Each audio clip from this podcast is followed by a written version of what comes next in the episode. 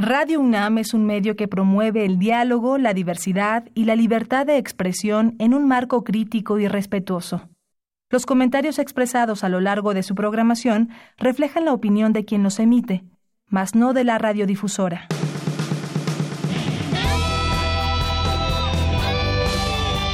Prisma RU. Relatamos al mundo.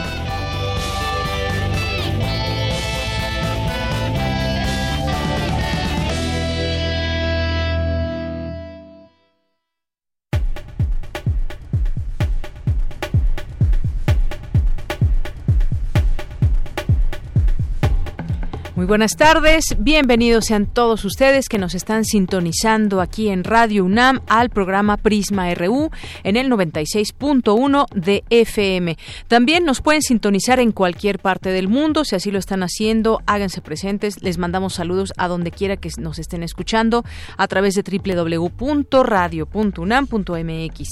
Bien, pues el día de hoy en el programa tendremos varios temas. Uno de ellos vamos a hablar de este libro gráfico buscando a los 43 de Ayotzinapa vivos se los llevaron de Andalucía Solov, eh, con ilustraciones de Marco Parra y Anaí Galaviz.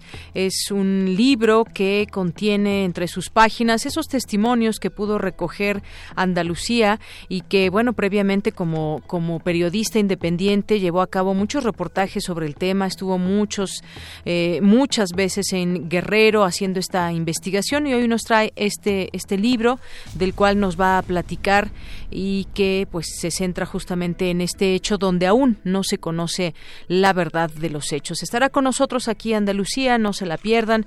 Vamos a tener también una invitación que hacerles a estos eh, diplomados, siempre estamos ahí atentos, pendientes de poderles llevar estas invitaciones a toda la comunidad universitaria, el público general que nos esté escuchando y que se sume a estos temas que desde un diplomado pues pueden aportar mucho y ustedes se quedan con mucho conocimiento que incluso se puede aplicar ah, en sus distintas áreas de trabajo. Este diplomado es eh, un diplomado en línea que se llama Racismo y Xenofobia vistos desde México. Vamos a tener aquí en entrevista a la doctora Olivia Gal y a Diego Morales, así que no se lo pierdan.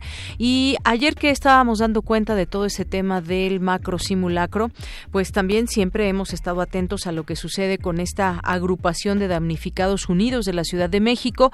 Vamos a platicar con Francia Gutiérrez, quien nos tiene eh, la información, la última información en torno a cómo van los casos de los damnificados que se lograron unir, organizar eh, a raíz de 2017. Ya entregaron algunos hogares, sin embargo, los reportan con fallas eh, y de esto nos va a platicar Francia. Hoy tendremos también aquí en Prisma RU, en la sección de cultura, a Mauricio Sotelo de Cabezas de Cera. Estará aquí en la sección de cultura con Tamara Quirós. ¿Qué más tendremos? Tendremos hoy a los poetas errantes que nos visitan todos los martes y nos da mucho gusto y siempre nos traen un trabajo, un trabajo derivado de todo ese esfuerzo, dedicación que le imprimen a este espacio que es su servicio social y que nos traen aquí ese ese trabajo que van emprendiendo día con día y que pues bueno, nos traerán alguna historia el día de hoy que más adelante nos platicarán.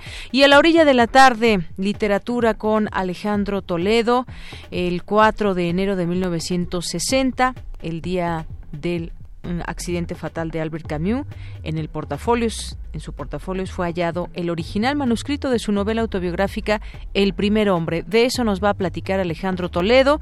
Tendremos la información universitaria, la información nacional e internacional, invitaciones para que puedan eh, hacer su agenda y poder disfrutar y aprender de los eventos que realiza que organiza nuestra universidad. Esto y más ya empezamos de aquí hasta las 3 de la tarde. Desde aquí, relatamos al mundo. Relatamos al mundo. Relatamos al mundo.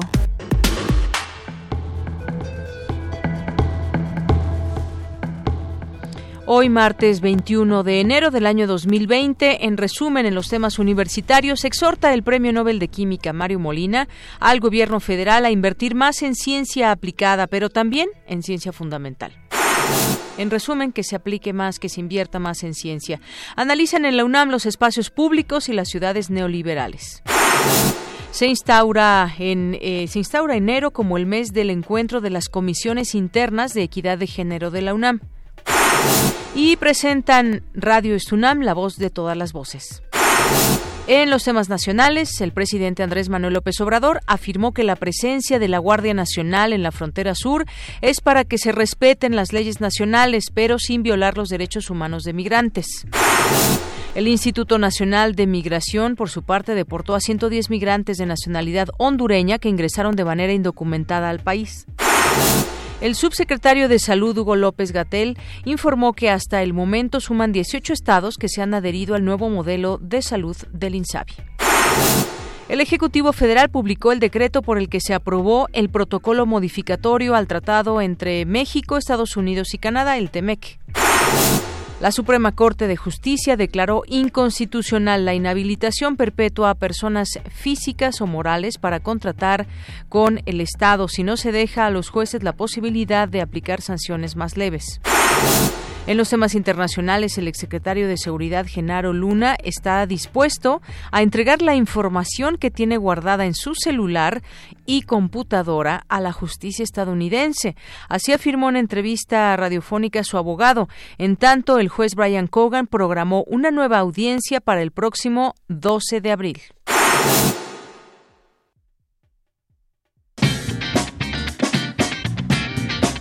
Hoy en la UNAM, ¿qué hacer y a dónde ir?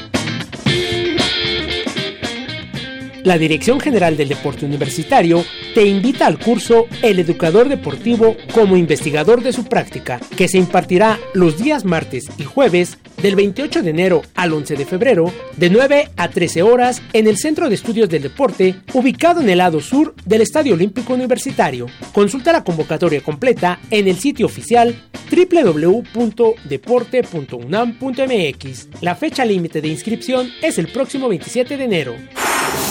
Como parte del ciclo de cine Fellini 100 años, TV UNAM transmitirá el largometraje 8 y medio del director y guionista italiano Federico Fellini, quien aborda la historia de un director de cine que ha perdido la inspiración cuando se encuentra preparando su siguiente película. Su esposa, su amante, su productor y su actriz principal lo acosan y presionan de una u otra manera. Refugiándose en sus recuerdos, podrá encontrar a la musa que le brinde la inspiración. No te pierdas este clásico del cine italiano y sintoniza hoy la señal de TV UNAM por el canal 20.1 de televisión abierta en punto de las 22 horas. Recuerda que el próximo 25 de enero vence el plazo para inscribirte al programa de becarios que participarán en la organización de la edición número 41 de la Feria Internacional del Libro del Palacio de Minería. Si eres alumno de los últimos semestres de las licenciaturas en Antropología, Diseño Gráfico, Ciencias de la Comunicación, Trabajo Social, Pedagogía, Periodismo o Psicología, entre otras, podrás ser parte de la organización de esta importante fiesta literaria. Consulta la programación completa en www.filminería.unam.mx. Recuerda, la fecha límite de inscripción es el próximo 25 de enero.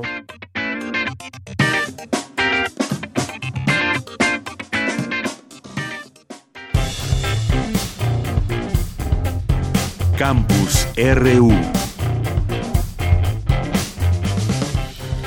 Vámonos a nuestro campus universitario del día de hoy. Son las 13 horas con 13 minutos y vamos a empezar con este comunicado que da a conocer la UNAM como resultado de las primeras investigaciones llevadas a cabo sobre el lamentable fallecimiento de un alumno ocurrido el 7 de enero pasado, la Dirección General del Colegio de Ciencias y Humanidades informa lo siguiente. Uno, se ha tomado la determinación de suspender al cuerpo médico del plantel Azcapotzalco, que se encontraba en funciones al momento del incidente, en tanto se concluye la verificación del cumplimiento del protocolo de atención médica y se deslindan responsabilidades.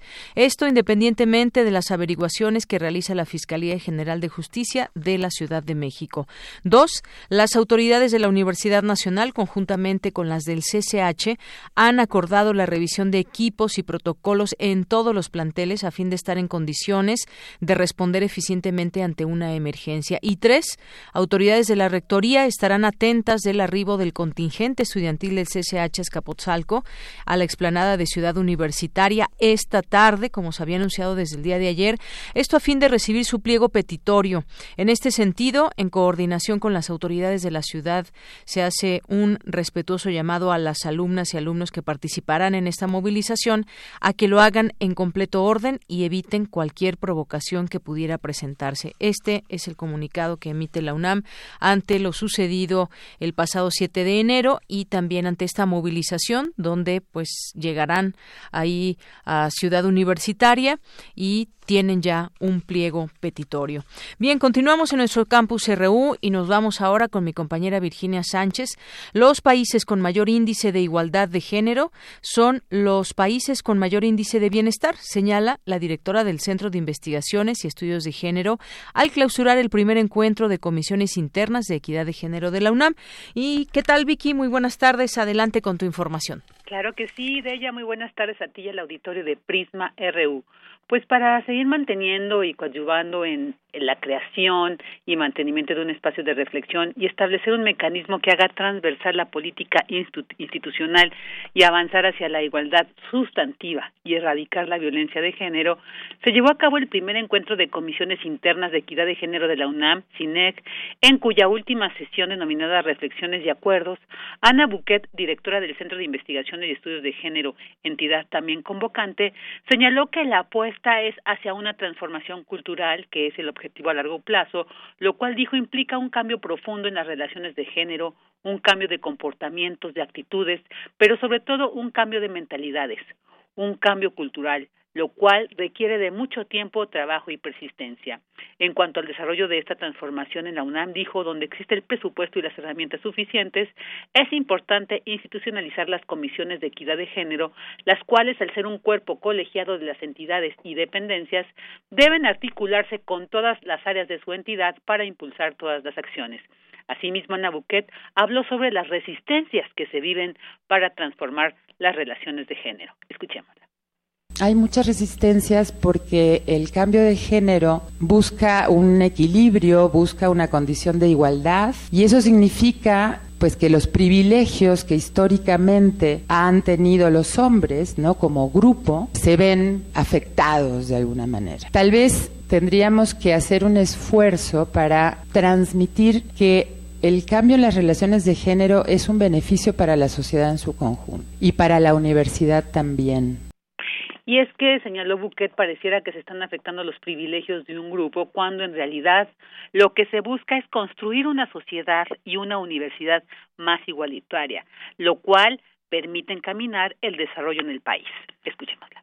Sabemos que los países con mayor índice de igualdad de género son los países con mayor índice de bienestar. Sí impacta positivamente a los hombres. Tenemos que encontrar como comisiones ver cómo transmitirle, incluso en el tema intergeneracional. Sabemos que las personas mayores tal vez son un poco menos permeables a estos temas, pero hay que encontrar todos los argumentos y todas las maneras de transmitir que lo que está haciendo cada una de estas comisiones es algo muy positivo para la UNAM, para la sociedad y para cada persona que integra esa comunidad, o sea, para las mujeres y para los hombres también.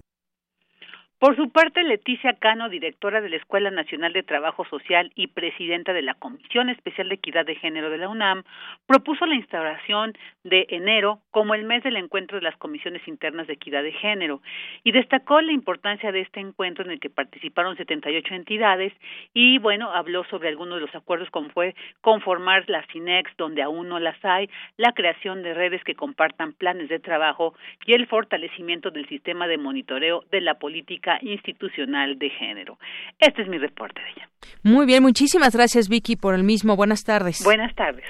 Bien, y vamos a continuar ahora con Dulce García. Exhorta el Premio Nobel de Química Mario Molina al gobierno federal a invertir más en ciencia. Adelante, Dulce. Deyanira, muy buenas tardes a ti al auditorio de Prisma RU. En México se necesita poner más énfasis en el desarrollo científico para que haya un mejor desarrollo económico y social, así lo señaló el Premio Nobel de Química Mario Molina al encabezar la serie de conferencias Cambio Climático, Desarrollo Sustentable y Biodiversidad que organiza el Centro de Ciencias Genómicas del Campus Morelos. Añadió que México aún tiene muy pocas patentes, por lo cual no es conocido como un país de innovación a nivel mundial. Las ciencias, tanto las fundamentales como las aplicadas a la innovación, uno de los problemas que tenemos en México es que pues no somos eh, muy conocidos por innovación, tenemos relativamente pocas patentes. Y lo que sí se sabe es que aquellos países cuyas economías están avanzando a muy buen ritmo, y claro, países ya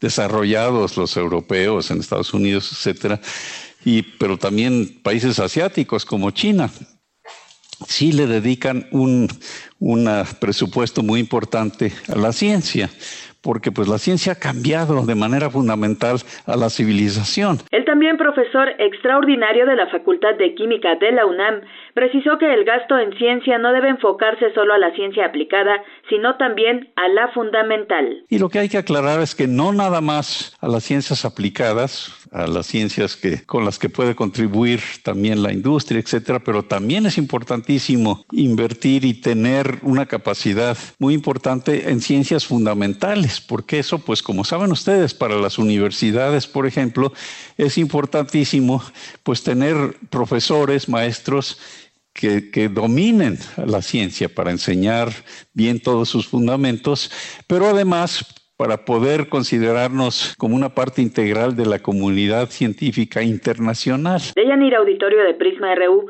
Mario Molina dijo que la comunidad científica de México aún está exhortando al gobierno actual a que invierta más en ciencia, pero también que le dé a esta la importancia que merece. Hasta aquí el reporte. Muy buenas tardes.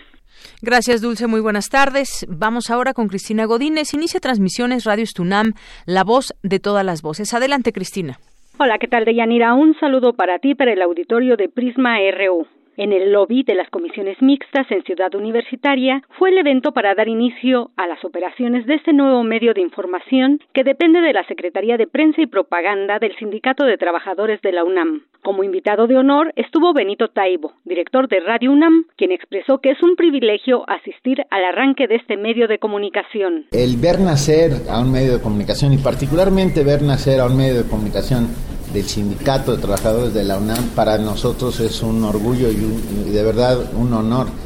Por muchas cosas, porque sin lugar a dudas ah, la radio, a pesar de todos los pronósticos que hubo durante toda la vida de su desaparición, ah, por todo lo contrario, sigue vivita y coleando.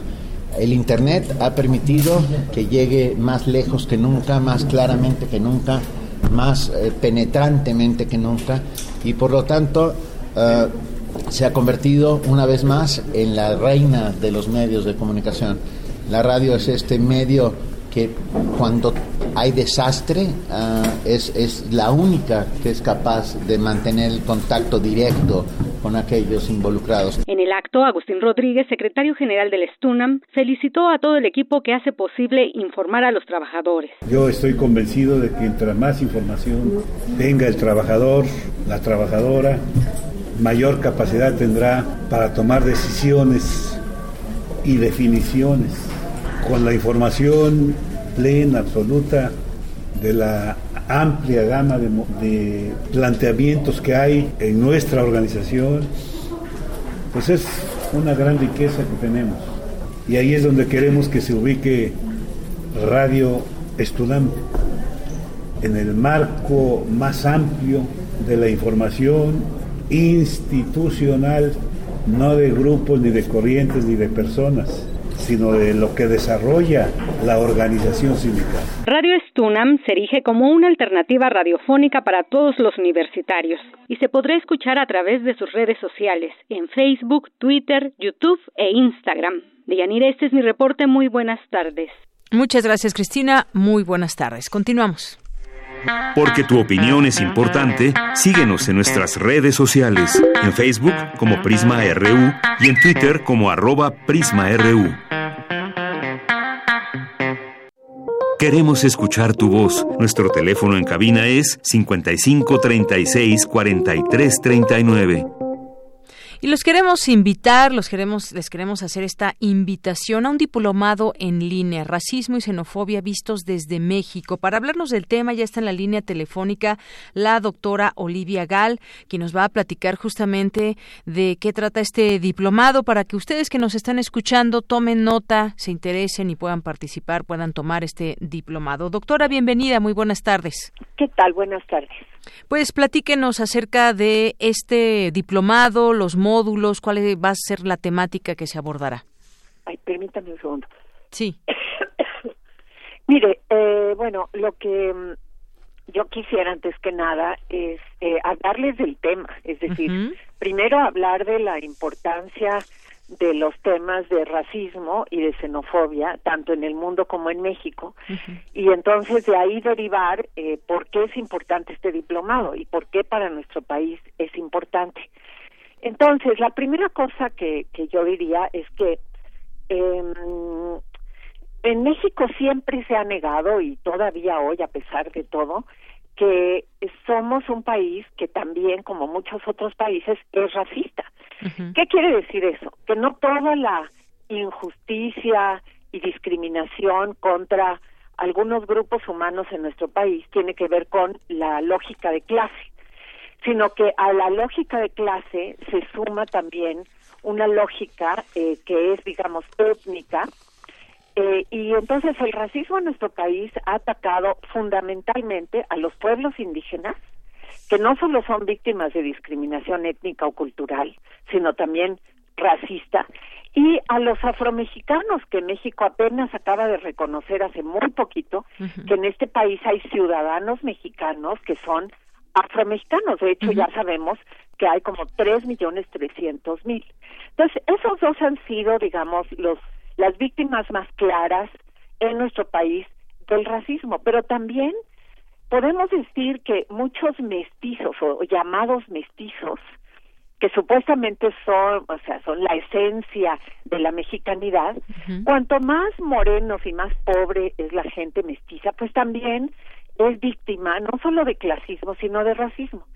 Entonces, eso por una parte. Y por la otra parte, pues mire, ahora estamos viendo de manera muy dramática en nuestro país, no solo en el mundo, cómo en nuestro país también existe xenofobia o xenofobia, que es el rechazo, el miedo e incluso el odio por personas que vienen a nuestro país desde otros países.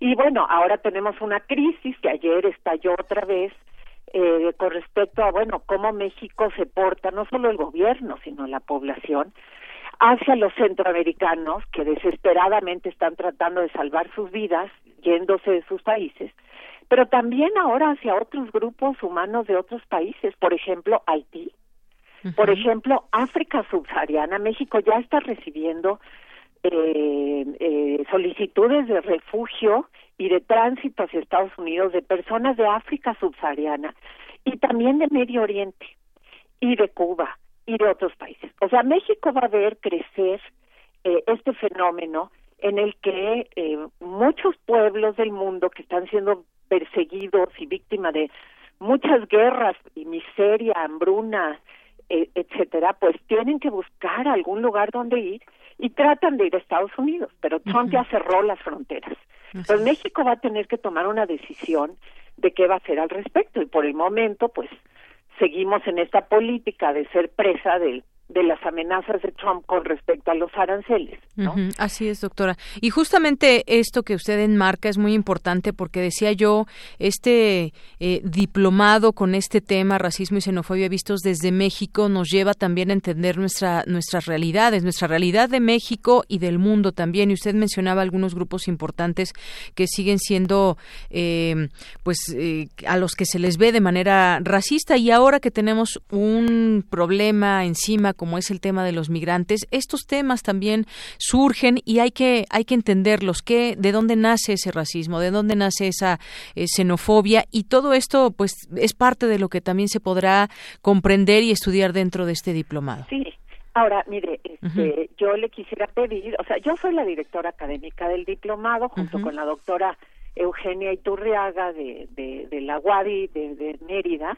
Sí. Eh, y este diplomado forma parte del nuevo seminario UNAM que yo coordino, que se llama Seminario Universitario Interdisciplinario sobre Racismo y Xenofobia. Ahora, eh, acordamos que después de que yo le dijera estas palabras, el director eh, coordinador eh, ejecutivo del diplomado, el licenciado Diego Morales, les iba a explicar de manera muy breve la, digamos, los módulos y las condiciones, etcétera, las cosas más prácticas del diplomado. Así que a mí me gustaría cederle la palabra a él. Claro que sí, doctora. Vamos entonces a escuchar a Diego Morales, que es el director, coordinador ejecutivo de este diplomado, y justamente con él, ya después de tener este, eh, eh, pues este contexto, cómo nace y cómo se da este diplomado en línea, hay que mencionarlo, pues él vamos a platicar con él de los de los módulos, de las fechas, cuándo inicia, cuándo se pueden inscribir y todo esto. ¿Qué tal, eh, doctor Diego Morales? Bienvenido, buenas tardes.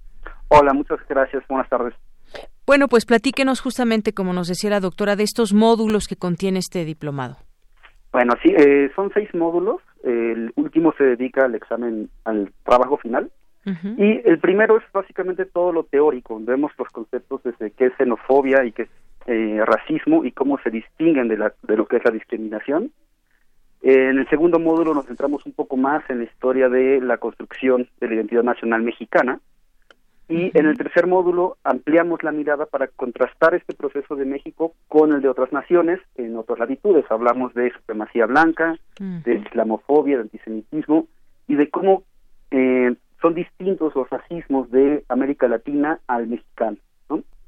Para el cuarto módulo nos centramos de nuevo en México actualmente y vemos por dónde atraviesan los racismos en el sistema de salud, en el sistema de educación, en las migraciones que como ahorita estaban mencionando, y en el último, bueno, el último módulo de contenidos, el quinto, vemos eh, cuáles son las iniciativas y las normativas tanto a nivel internacional como interamericano y mexicano en la lucha contra el racismo y la discriminación y la xenofobia. Muy bien, estos son los, los eh, módulos. ¿Cuándo empieza este diplomado? ¿Cómo se puede inscribir la gente? ¿Cuál es la, la página de Internet? Si nos puede ampliar un poco más esta información también.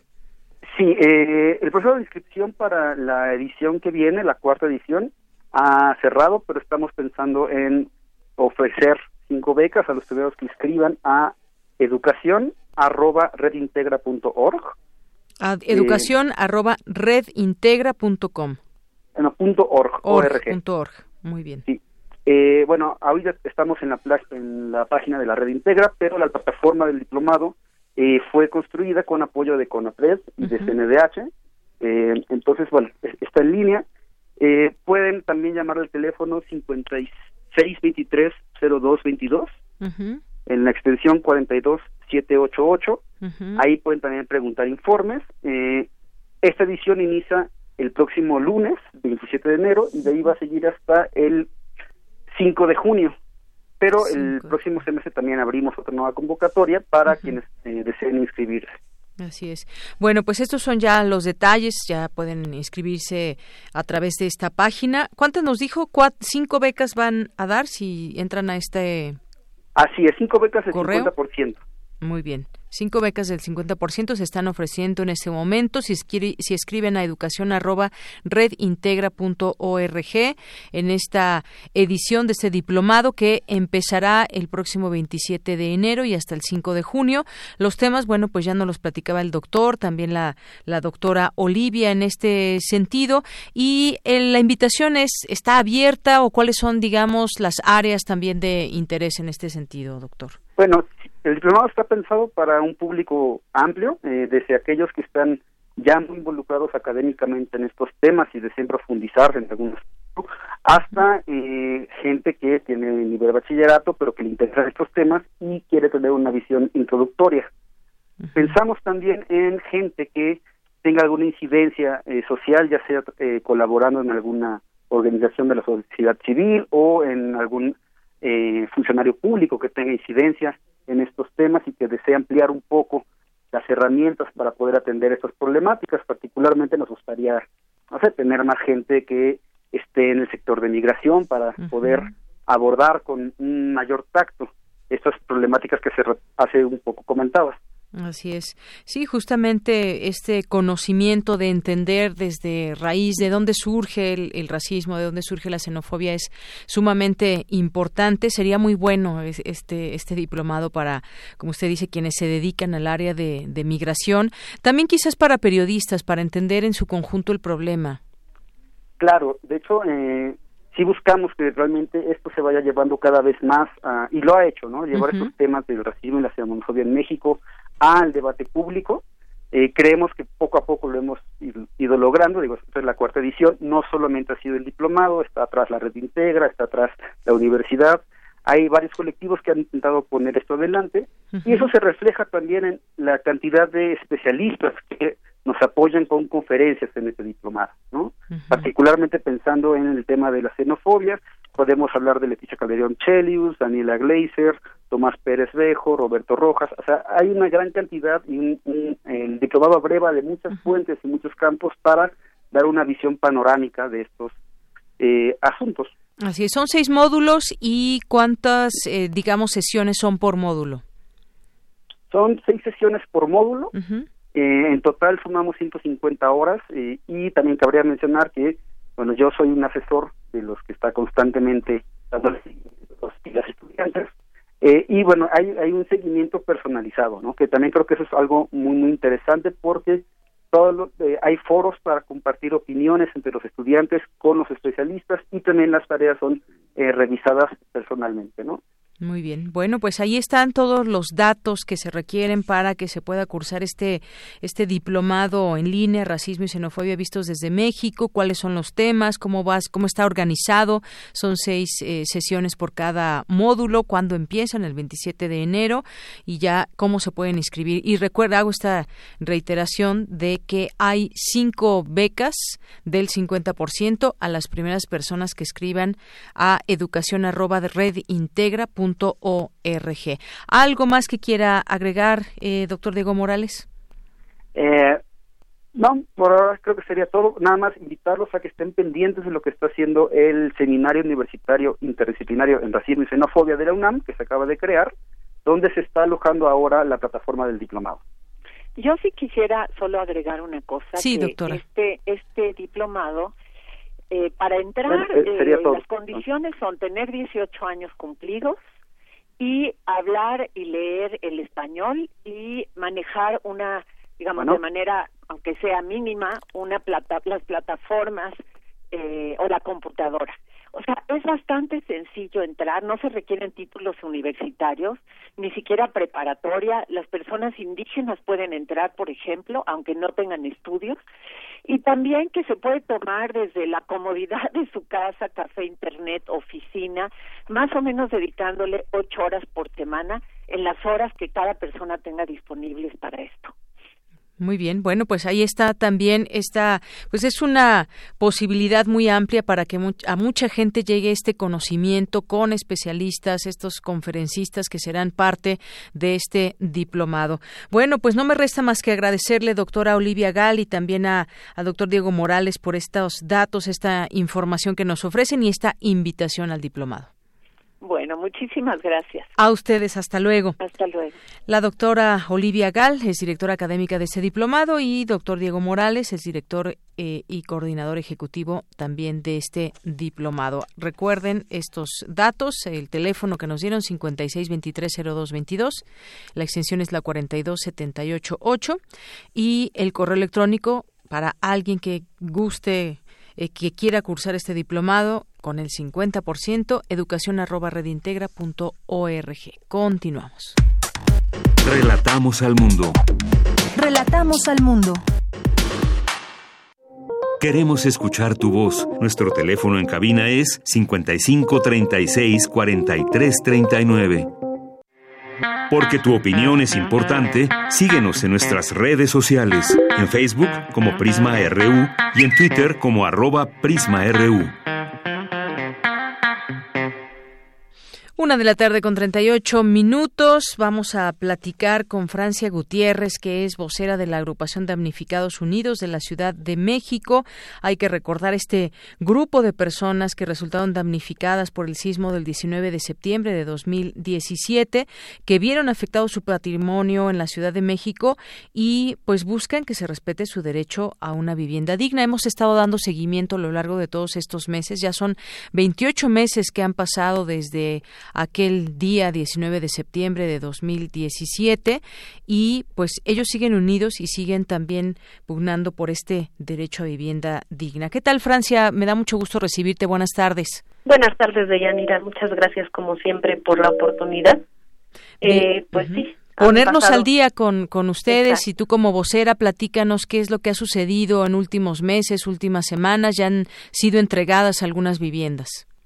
Han pasado estos 28 meses en los que justo ayer, por el marco del mega simulacro, pues volvemos a, salir eh, como tema los damnificados, porque pues nosotros no podemos entrar y salir de, del lugar en el que estamos eh, pretendiendo que, la reconstrucción ya está lista y, y que solo es cuestión de, de, salvaguardar nuestra integridad física, pues no estamos todavía dentro de los hogares para para sentir esa confianza de, de que es una estructura segura y que eh, podemos tener tranquilidad en nuestras vidas.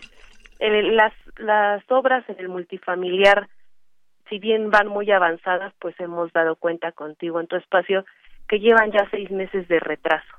eh, la última fecha que se dio de entrega en hace dos semanas, que fue la jefa de gobierno a ver estos avances y retrasos, fue el 31 de enero eh, hemos constatado que sí va a ser posible la entrega para esta fecha en ocho por lo menos de los edificios. Dentro de ellos, con mucho gusto, nos, nos, nos entregarán el 1C, que ha sido un, proceso largo de, de construcción colectiva, eh, el colapsado, ese está casi listo por entregarse, eh, el 3B, el 4B, los otros tipo 4, los edificios 2, y estarán pendientes el edificio 3A y 3C. Estos presentan el mayor rezago en la obra, incluso el edificio 3C, que contrastadamente en los días en los que se hacían los dictámenes por colores, este fue determinado en verde y por efectos de la obra de rehabilitación, pues sufrió más daños en su estructura y es probable que después de marzo sea entregado a las 80 familias nosotros hubiéramos querido, como lo buscamos desde el principio, que la reconstrucción fuera integral y fuera simultánea para todos los habitantes del multifamiliar, que regresáramos todos el mismo día, además con, con andadores recuperados, con áreas públicas alumbradas, con eh, medidas de seguridad que garanticen que vamos a, regresar a, reconstruir nuestras vidas. No ha sido esto posible y hay casos en los que, a pesar de recibir el 31 de enero, pues van a quedar pendientes por subsanarse, eh, pues ya la desesperación es demasiada de las familias, estamos aceptando que estos detalles se vayan eh, pues entregando paulatinamente, pero ya con, con las familias dentro. Eh, el resto del colectivo de damnificados unidos también estamos pendientes de, del proceso de rehabilitación y de reconstrucción en muchos predios. Por ejemplo, en eh, Rancho San Lorenzo 32, que también ya tendría que haber, haber sido entregado, pues se regresaron las obras, tuvieron que demoler cosas que ya se habían hecho, se van a regresar. En Miramontes 3040, en la zona de Girasoles, la obra va bien, eh, esperamos que en este mes los vecinos ya estén recibiendo su predio. En Insurgentes Norte 1260 también lleva un rezago importante porque empezaron desde eh, que el multifamiliar empezó y también han tenido pruebas estructurales que determinaron que no estaban bien ejecutados los trabajos de rehabilitación y se están regresando varios pasos en la estructura. En Ámsterdam 27, en donde hubo una presión muy fuerte porque se redensificara ese predio pese a que ya se había iniciado, iniciado su rehabilitación, pues afortunadamente ya a veces están trabajando el reforzamiento de columnas, pero también pues va muy lento su, su recuperación, tendrían que haber regresado en agosto y todavía no es así. También próximos a regresar están los vecinos de Morelia 107 y en inicios de obra Querétaro 170, Xochicalco 38 que apenas están terminando su proceso de proyecto eh, en el diseño. Y en cuanto a la reconstrucción que es la demolición y, y empezar de nuevo las obras eh, es para los edificios de Pestalozzi 27 para Atlisco 124 Pacífico 455 Saratoga 714 Primo de Verdad 7 Taller 21 y en la mayoría de estos edificios pues todavía no se termina o empieza la demolición eh, y nos preocupa, ¿no? También en esa situación está Chihuahua 129 que justo ayer empezaron entregaron el predio los los vecinos para que se inicie el proceso de demolición y todavía sin fecha de demolición se encuentra San Antonio Abad 39. La, la eh, situación en la zona oriente pues es muy escalonada. Tenemos familias que ya han eh, recuperado su vivienda a través de la reconstrucción eh, y rehabilitación. Estos no son más de 30 casas y eh, eh, casas en donde todavía hay ajustes, pese que ya se les había entregado su obra reconstruida. Ahorita se están realizando estudios y ahí vamos a estar muy vigilantes, pero hay un rezago muy importante tanto en Tláhuac como en Iztapalapa para la entrega de casas, que estamos hablando de aproximadamente 600 eh, viviendas plurifamiliares. y, el, y el tema que más nos preocupa a estas alturas es el de la reubicación. Zonas en donde en Oriente, por las fallas, las grietas del suelo, no va a ser posible ni la rehabilitación ni la reconstrucción. Tienen que garantizarse desde el gobierno que se les va a recuperar su vivienda en otra zona, pero con las mismas condiciones pues de arraigo, eh, pues culturales, sociales y demás, porque pues la, la vida la han desarrollado por aquellas zonas y eso todavía ni siquiera tiene eh, vicios de empezar. Son muchas familias las que están en esa, en esa grieta que todavía no pueden salir después del sismo. Bien, Francia, pues creo que nos has hecho un buen resumen de lo que ha sido todo esto pasando por distintas eh, colonias y zonas de la Ciudad de México para conocer eh, pues mm, de más cercanamente estas esta información. Ha habido ha sido lenta esta reconstrucción, ha sido lenta la entrega. Eh, yo te preguntaría por último cómo cómo sigue la comunicación con la gente encargada de todo esto, de platicar con ustedes ustedes de darle seguimiento a cada uno de estos casos? Eh, pues también hemos compartido que ha habido muchos momentos de tensión en las mesas, no disminuye la tensión, este, pero sí eh, se ve como ya el cansancio en los funcionarios, cuanti más en nosotros como damnificados. Y sabemos que no solo dentro del colectivo estamos pasando por esta situación de cansancio y de pues algunos rezagos que a veces tienen cara de abuso por parte de las empresas y de un gobierno pues que no vigila y controla la ejecución de estas obras. Y por eso estamos llamando a un encuentro abierto entre damnificados eh, sin importar que estén dentro de nuestras filas o que no se hayan podido organizar en sus eh, zonas, pues queremos hacer nuevamente este diagnóstico entre damnificados a ras de suelo, digamos, eh, para saber cómo va el proceso de reconstrucción y en dónde están los vacíos más importantes para pues eh, empujar acciones conjuntas eh, en favor de que cada uno de los damnificados de verdad podamos recuperar nuestra vivienda y, pensar en simulacros como el resto de la gente, ¿no? Entro y salgo y, y, hasta ahí terminó el protocolo. Acá sin un lugar al cual entrar, pues nuestra vida parece un simulacro, ¿no? Claro, es mucho más difícil todo esto y pues muchos meses que han pasado, ahora que está el frío, pues también hay que pensar en todo esto, no tienen todavía muchos un techo donde resguardarse. Así es, los campamentos continúan en el multifamiliar Tlalpan, eh, hay muchas familias que viven con sus familiares o que han tenido que cambiar de entidades eh, a Estado de México, Morelos, Puebla, en fin, a otras zonas eh, porque no han podido recuperar su patrimonio. Y nada más puntualizar que este encuentro va a ser el próximo 2 de febrero en el multifamiliar Tlalpan. Les vamos a recibir a partir de las 11 de la mañana aprovechando el espacio eh, que ustedes nos ofrecen si hay algún damnificado puede llegar este 2 de febrero al multifamiliar para que pues juntos compartamos la experiencia y encontremos rutas comunes.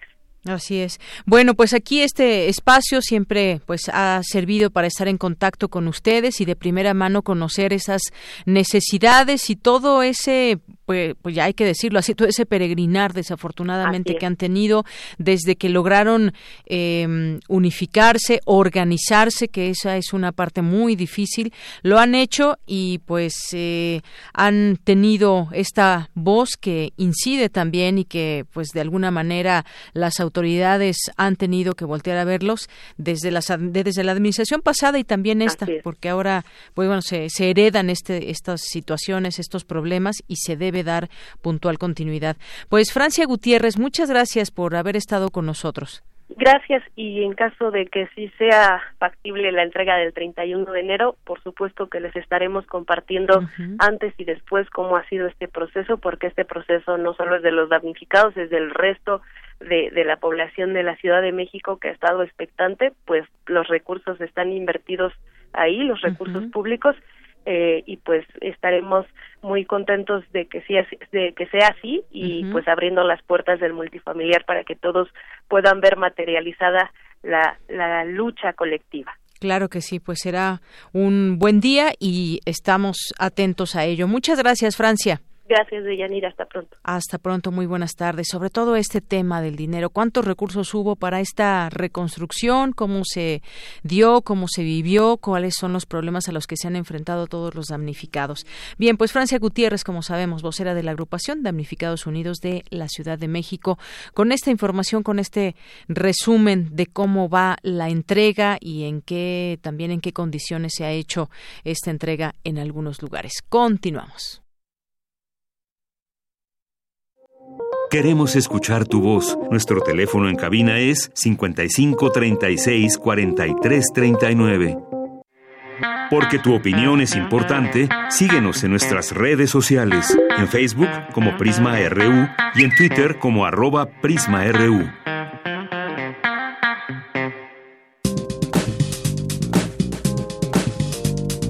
Cultura RU.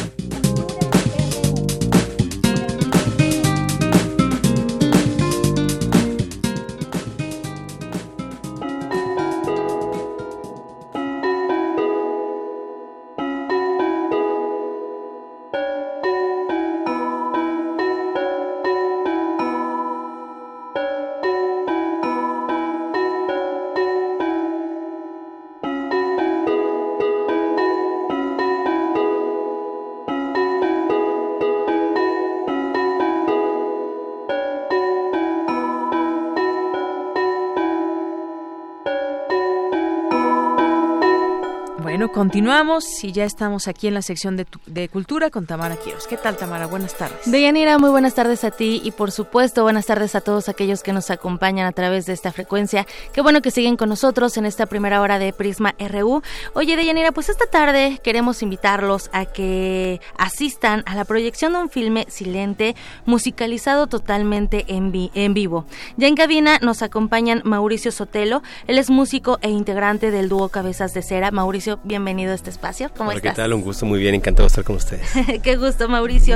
Y también nos acompaña Mariano Castellanos. Él es coordinador eh, del Departamento de Investigaciones Históricas del Movimiento Obrero de la Benemérita Universidad Autónoma de Puebla. Mariano, bienvenido a este espacio también. Hola, eh, ¿cómo están? Deyanira, Tamara, auditorio. Bienvenido. Es un gusto tenerlos aquí, eh, que nos visiten en esta cabina y sobre todo para que nos platiquen, pues que el próximo domingo, eh, domingo 26 de enero, se proyectará México Industrial 1923. Y me gustaría que nos platicaras, iniciando con Mariano, cómo surge esta, o esta colaboración, de qué va este filme, platícanos todos los detalles. Sí, mira, eh, hace algunas décadas, en 1900, en la década de, del 80, de 1980, eh, se encontró un filme en las oficinas del sindicato de la CROM en Atlisco, en Puebla. Y resulta que esa cinta tenía, o tiene más bien, eh, un, perdón, un documento donde se puede ver todo el proceso productivo de la fábrica textil de Metepec. Una vez encontrado ese documento, se lo llevaron a la, UNAM, se lo trajeron a la UNAM y lo restauraron en la Filmoteca. Después de unos años, nosotros decidimos retomar eh, ese documento y ahora mostrarlo, ponerlo en valor eh, como un patrimonio fílmico. Eh, hay que decir que es un documento único en América Latina y la idea era que pudiéramos traer esas imágenes al presente, pero con un formato distinto. Y pues se nos ocurrió invitar a Cabezas de Cera para que pudieran hacer el proyecto sonoro. Excelente. Eh, la película dura una hora. Eh, podemos ver todo el proceso productivo, hilado, tejidos y acabados de la fabricación del algodón de esta fábrica, que fue la más importante durante la primera mitad del siglo XX, después de la fábrica de Río Blanco en Veracruz.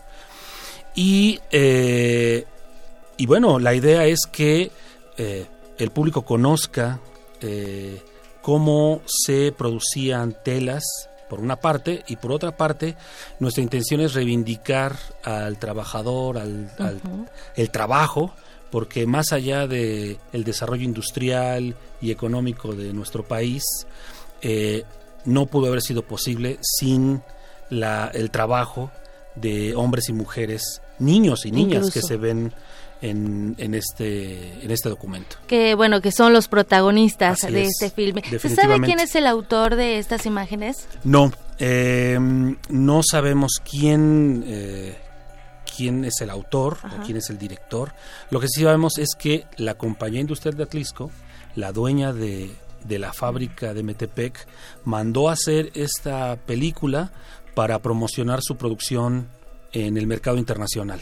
De alguna manera podemos decir que es una eh, es un filme corporativo, donde no solo se muestra el proceso productivo, sino también a los protagonistas de ese momento, que eran los empresarios. Entonces podemos ver a los empresarios, sus propiedades en la Ciudad de México, en Atlisco, sus oficinas, y después vemos todo el proceso productivo, cómo llega la materia prima en tren a la fábrica, todos los procesos para eh, fabricar eh, los textiles y después cómo vemos cómo es empacada la tela y vuelta al tren para irse al mercado. Excelente. Es, un documento muy bello y ahora con esta este pues con este proyecto y con esta colaboración de cabezas de cera pues al final estamos eh, actualizando por decirlo de alguna manera eh, contemporaneizando el material. Por supuesto, excelente, muy bien, muchísimas gracias Mariano. Y Mauricio, bueno, pues tú eres también parte de este proyecto eh, artístico, cultural,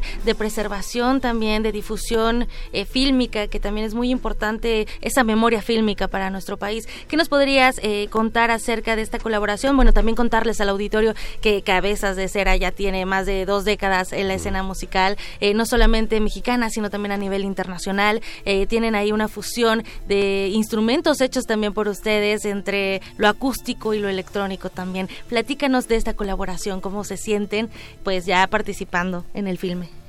Claro, pues ha sido todo un reto, eh, puesto que, eh, como decía este Mariano, no es un filme convencional, no hay una trama como tal, hay un proceso de producción, de manera de que nosotros lo que hicimos fue pues tratar de imaginar esos eh, ambientes sonoros y poder recrearlos de alguna manera, poder eh, pues imaginar la música ya no tanto como una transición, sino como un estar. Eh, fue interesante también para nosotros, desde la primera vez que vimos el filme, pues esta, mm, esta relación hombre y máquina, ¿no? Y cómo, cómo se fusionan estos dos elementos y, de alguna forma nos sentimos también identificados, puesto que Cabezas de Cera también, eh, como instrumentistas, también usamos nuestras herramientas, nuestros pedales, nuestros instrumentos mismos para, para hacer música. De manera lo que, imaginamos fue hacer como un tejido sonoro que fuera de manera paralela y sincronizada con, con la música y que, bueno, nos generó toda una, una suerte de pues se puede imaginar la manera eh, de manera diferente la música que hacemos, nuestro papel dentro del acto escénico, ¿no? Ya no es nada más tu, tu, tu música la, la, que genera el, el, elemento performático, sino estás en favor de una imagen y cómo el poder eh, jugar con esta focalización de la imagen y la omnipresencia de del sonido, pues generas otra, otra lectura de, de lo que pasa, ¿no? Y, y de manera pues personal también nos nos, eh, pues, nos cautivó también todo lo que está eh, como decía María, no tanto en la pantalla, sino lo, que se refleja a través de ella, ¿no? Como toda esta, pues, esta transición dolorosa del México campesino al México obrero, la explotación, como este sueño eh, aspiracional del México que podía competir a nivel internacional con las grandes empresas, ¿no? Eh, y que después, pues, se vino abajo un poco, ¿no? Entonces, como una reflexión de ese México posible y que resultó en, lo, en ese México que somos ahora, es interesante, ¿no? Y, y, en la manera, en la parte de la composición ha sido todo un proceso bien interesante, puesto que en un principio la invitación fue solamente para hacer la música en vivo, de manera que primero hicimos todo un diseño sonoro, puesto que somos, somos, solo somos dos músicos en escena y nuestra música está mm, directamente relacionada con el cómo hacemos y con qué hacemos la música. No, no hacemos la música escrita y se la damos a alguien más para que la toque, sino tenemos nosotros la interpretamos. La, exacto, entonces eh, el definir con qué elementos, con qué máquinas vamos a hacer eso, pues es, es parte primordial. Hicimos la música primeramente para sonarla en vivo, lo, lo, eh, lo presentamos en Metepec, como hace rato fuera del aire platicamos. eh, después surgió el, eh, la invitación, el, el, proyecto, como decía también Mariano hace rato, creció. este eh, salió la oportunidad de hacer el DVD y fue una deconstrucción de esa música. Pudimos hacer la música ya no nada más en un sistema estéreo, sino poderla imaginar en un sistema 5.1. Entonces eso nos dio la oportunidad también de imaginar la música de otra manera, ¿no? Fue un deleite. Y ahora justo volverla a tocar en vivo, pues nos va a dar otra oportunidad de pues de madurar esa música y que justo también en vivo y esa esa trilogía que se genera entre dos músicos y una imagen pues es lo que estamos también ahorita pues mostrando y todo y también en proceso de, de crecimiento pues no vaya que será toda una experiencia sonora y además van a presentar eh, pues eh, el proyecto es un libro DVD CD también la proyección de la película para invitar a la gente porque ya casi se nos termina el tiempo. Cuándo a qué hora dónde cómo le podremos hacer para disfrutar de esta experiencia y ser parte también de la experiencia. Sí, claro, rápidamente creció el proyecto, eh, al final logramos crear una envoltura que se llama Somno Automatum, en el que se incluye el libro con el DVD en formato 5.1, eh, el, el, CD de audio y eh, todo contenido en un libro ilustrado. Vamos a presentarnos en la Cineteca Nacional el domingo 26 de enero dos funciones, 5 y 7 de la tarde. Así es, excelente, muy bien. Pues eh, la sala 3 será la sede, que es, la sala 3 de la Cineteca Nacional, para que la gente apunte y pueda formar parte también. ¿Cómo lo seguimos en redes sociales? También para la gente que, bueno, quiera conocer más del proyecto, tanto, bueno, lo que tú coordinas, Mariano, y también eh, la música de Cabezas de Cera, Mauricio. Bueno, nos pueden encontrar en Facebook Paisajes Patrimoniales. Excelente. Y bueno, Cabezas de Cera tiene la página oficial, cabezasdecera.com.mx y en las redes, pues Cabezas de Cera, este Facebook, Instagram, Twitter. Ah. Muy bien, pues tenemos entonces una cita 26 de enero, dos proyecciones, 5 y 7 de la noche, sala 3 de la Cineteca Nacional, México Industrial 1923. Muchísimas gracias por visitarnos, Mariano Castellanos y también Mauricio Sotelo en este espacio. Muchas gracias. A ti, Tamara. Gracias. gracias. Buenas tardes. Deyanira, nos despedimos. Que tengan muy buena tarde. Gracias, Tamara. Gracias, Mariano. Gracias, Mauricio por venir. Vamos a hacer un corte, regresamos a la segunda hora de Prisma RU. Prisma RU. Relatamos al mundo.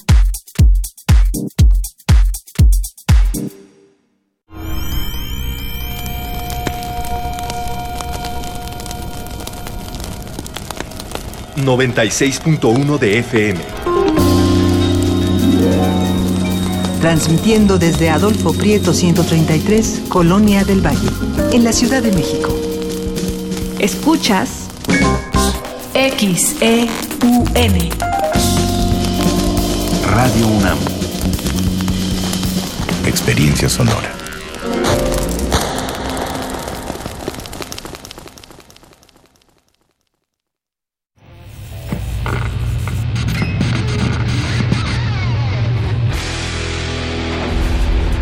¿Recuerdas esta música?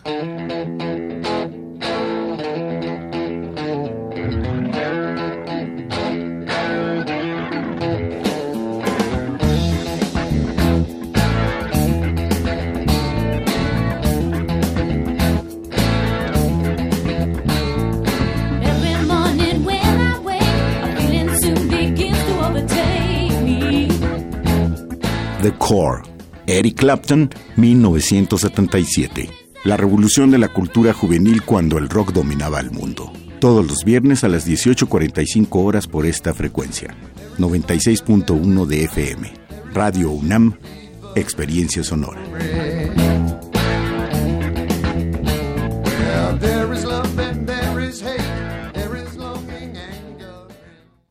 Está hecha de participación. Somos millones de personas quienes todos los días cuidamos la democracia. Está hecha de nuestra responsabilidad. Todas y todos hemos construido un padrón electoral más confiable. Mi INE está hecha de seguridad. Mis datos están protegidos y solo yo decido con quién los comparto. Si cambiaste de domicilio, avísale al INE y ayuda a mantener actualizado el padrón electoral. Mi INE es lo que soy. Yo me identifico con la democracia. Contamos todas, contamos todos. INE. Contra la influenza, durante la temporada invernal, abrígate. Lleva a vacunar a niñas y niños de 6 meses a 5 años, personas mayores de 60 y mujeres embarazadas. Recuerda, la vacuna es gratuita y se aplica en cualquier unidad de salud. Por tu bienestar y el de tu familia, vacúnate. Secretaría de Salud. Gobierno de México. Este programa es público, ajeno a cualquier partido político. Queda prohibido su uso para fines distintos a los establecidos en el programa. Dentro de nuestra habitación, la ciudad se disfraza de apatía, pero las apariencias engañan. Cada sonido nos grita una historia urbana. Nuestra radio es el río que las comunica. Aguas Negras, una serie de ficciones sonadoras. Jueves, 22 horas, por resistencia modulada. 96.1 de FM, Radio UNAM. Experiencia sonora. El cine es la más veloz de las artes. A poco más de un siglo de vida, ha tenido que inventarse, reinventarse y también destruirse. Cineclub Radiocinema de Radio UNAM te invita a conocer las polaridades del lenguaje cinematográfico en el ciclo Punk Cinema, ruido y ruptura en el cine norteamericano. Glenn o Glenda, de Ed Good. Shadows de John Cassavetes. Scorpio Rising de Kenneth Enger. Vinyl de Andy Warhol. Y Eraserhead de David Lynch. Todos los miércoles del 29 de enero al 26 de febrero, a las 18 horas, en la sala Julián Carrillo de Radio UNAM. Adolfo Prieto 133 en la Colonia del Valle, cerca del Metrobús Amores. Entrada libre. Radio UNAM. Experiencia sonora. Relatamos al mundo. Relatamos al mundo. Mañana en la UNAM, ¿qué hacer y a dónde ir? El sitio de descarga cultura de la UNAM tiene preparado para ti un importante acervo literario. Te recomendamos las obras de Francisco de Quevedo, mayor representante del barroco español, que hizo de la literatura del siglo XVII el mejor sitio para hablar de los vicios y virtudes humanos y sociales. Fue capaz de ver lo peor incluso en los mejores. En el sitio de descarga cultura de la UNAM encontrarás una selección poética de piezas en las que don Francisco Gómez de Quevedo y Villegas reflexiona sobre el la muerte y las fallas humanas como la venganza y la hipocresía. Ingresa a www.descargacultura.unam.mx. Te invitamos a disfrutar del recorrido en bicitren, que te lleva a descubrir y conocer los espacios más emblemáticos de Ciudad Universitaria. La cita es mañana y todos los miércoles a las 12.30 del día frente al mural El pueblo a la universidad, la universidad al pueblo, ubicado a un costado de la torre de rectoría en Ciudad Universitaria. Esta actividad es gratuita. No te puedes perder la presentación de grupos artísticos de los diferentes planteles de la Escuela Nacional Preparatoria de la UNAM, quienes participarán con demostraciones artísticas de diferentes disciplinas como música, teatro, danza, artes plásticas, entre otras. La cita es mañana 22 de enero en punto de las 14 horas en el Foro Arreola de la Casa del Lago, ubicada en la primera sección del Bosque de Chapultepec. La entrada es libre y el cupo limitado. Para Prisma RU, Daniel Olivares.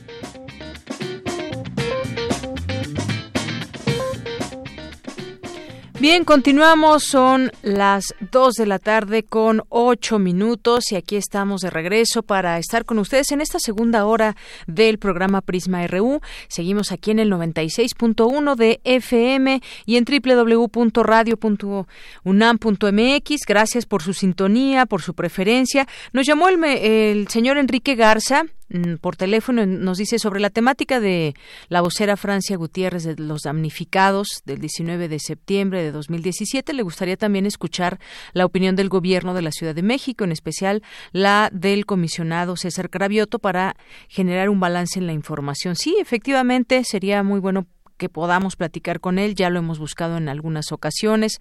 Alguna vez ha estado con nosotros, otras eh, pues no le ha sido posible tomar la llamada, pero por supuesto que desde aquí lo buscamos también para que den ellos su parte informativo, su resumen de lo que ha sido estos días, de esto que pues bueno, ellos no, no estaban en el gobierno cuando fue el temblor, pero sí tuvieron ya que tomar en sus manos esta, esta responsabilidad y hay todavía también algunos reclamos por parte de este grupo organizado de damnificados. Muchas gracias. Y le mandamos también saludos a Rutilio Ruiz, al señor Rutilio Ruiz que siempre nos escucha y también eh, nos mandaba aquí el nombre de su esposa que es Soledad Molina. Le mandamos muchos saludos también a, a su esposa Soledad Molina que nos escuchan todos los días. Muchas gracias por su sintonía y gracias también a las personas que se hacen presentes a través de nuestras redes sociales, ya sea a través del Twitter, arroba PrismaRU, o Prisma RU a través de nuestro Facebook. Muchas gracias a Plan Neta que nos escucha, Alejandro Cardiel que va a tratar de ir a ver esta película eh, de hace un momento que les platicaba Tamara y que se va a exponer en próximos días. Ah, ya está, se me olvidó la fecha 26, domingo 26 de enero en la sala 3, 5 y 7 de la tarde. Gracias Alex Cardiel, dice, hace años vi la película Nosferatu musicalizada en vivo, una experiencia increíble y súper divertida.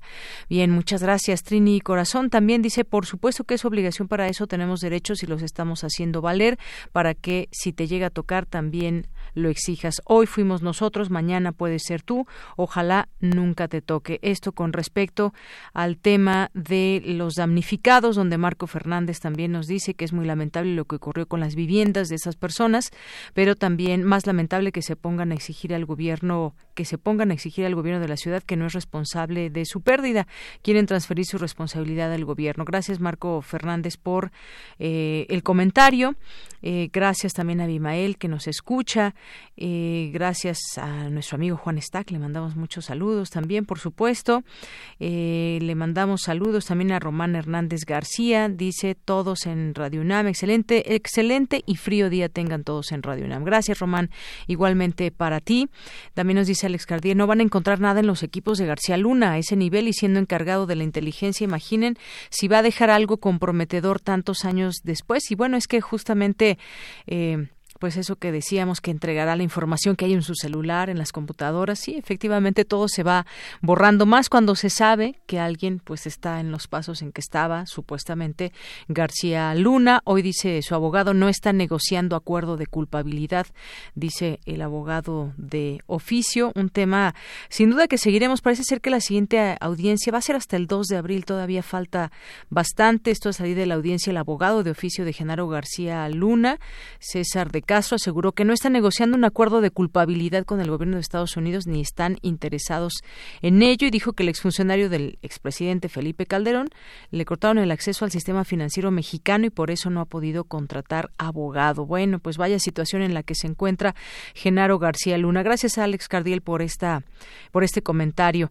Le mandamos saludos a nuestros amigos del CEI Chunam que nos han invitado a este diplomado de racismo y xenofobia. Muchas gracias.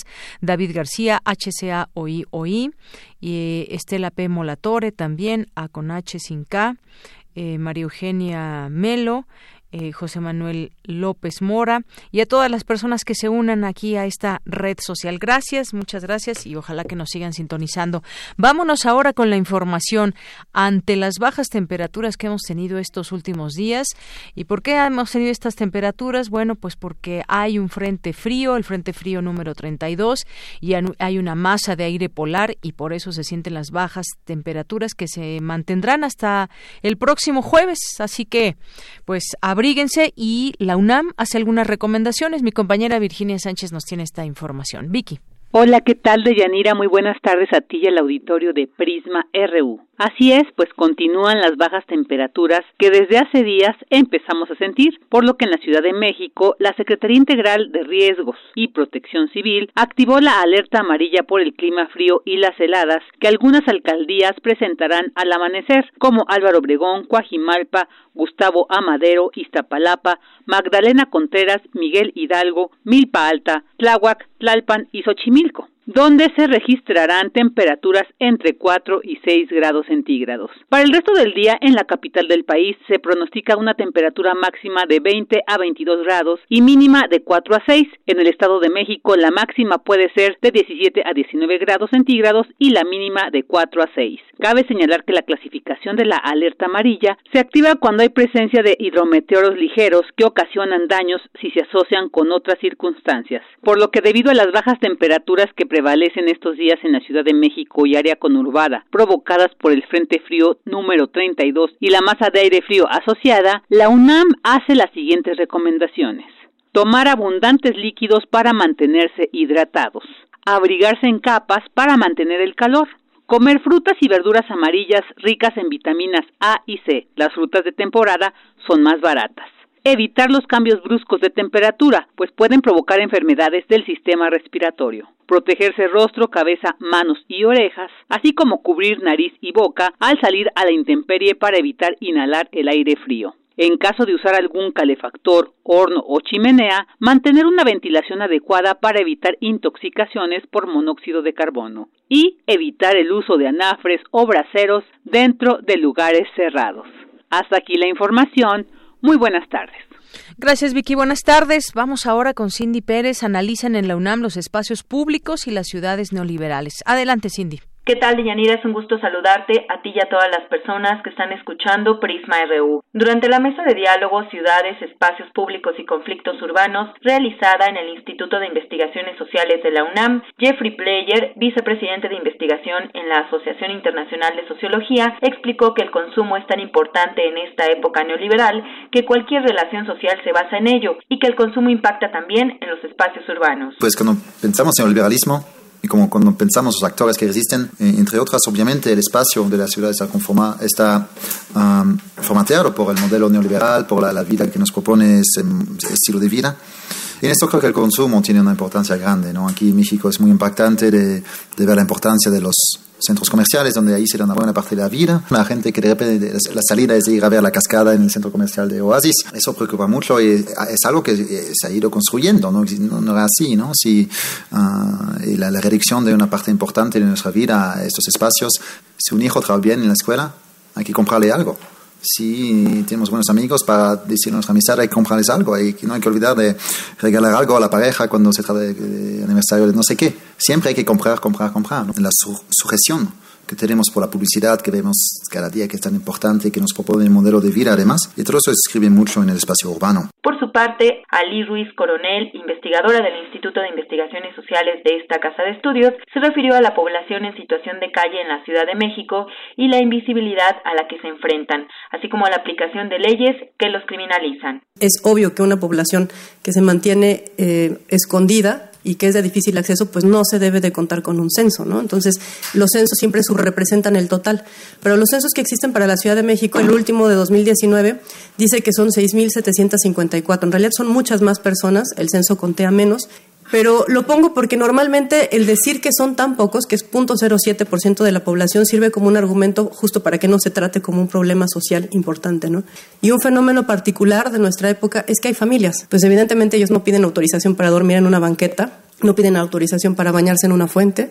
Entonces, todas las actividades de supervivencia, de mantenerse en un espacio público, también son sancionadas. Normalmente se piensa en el cerebro adicto como un cerebro patológico, pero en realidad en estas circunstancias un cerebro sano escoge eso, porque es lo que evita tener hambre, evita tener sueño, evita eh, tener frío, evita tener depresión. Entonces es como un narcótico para poder sobrevivir en calle.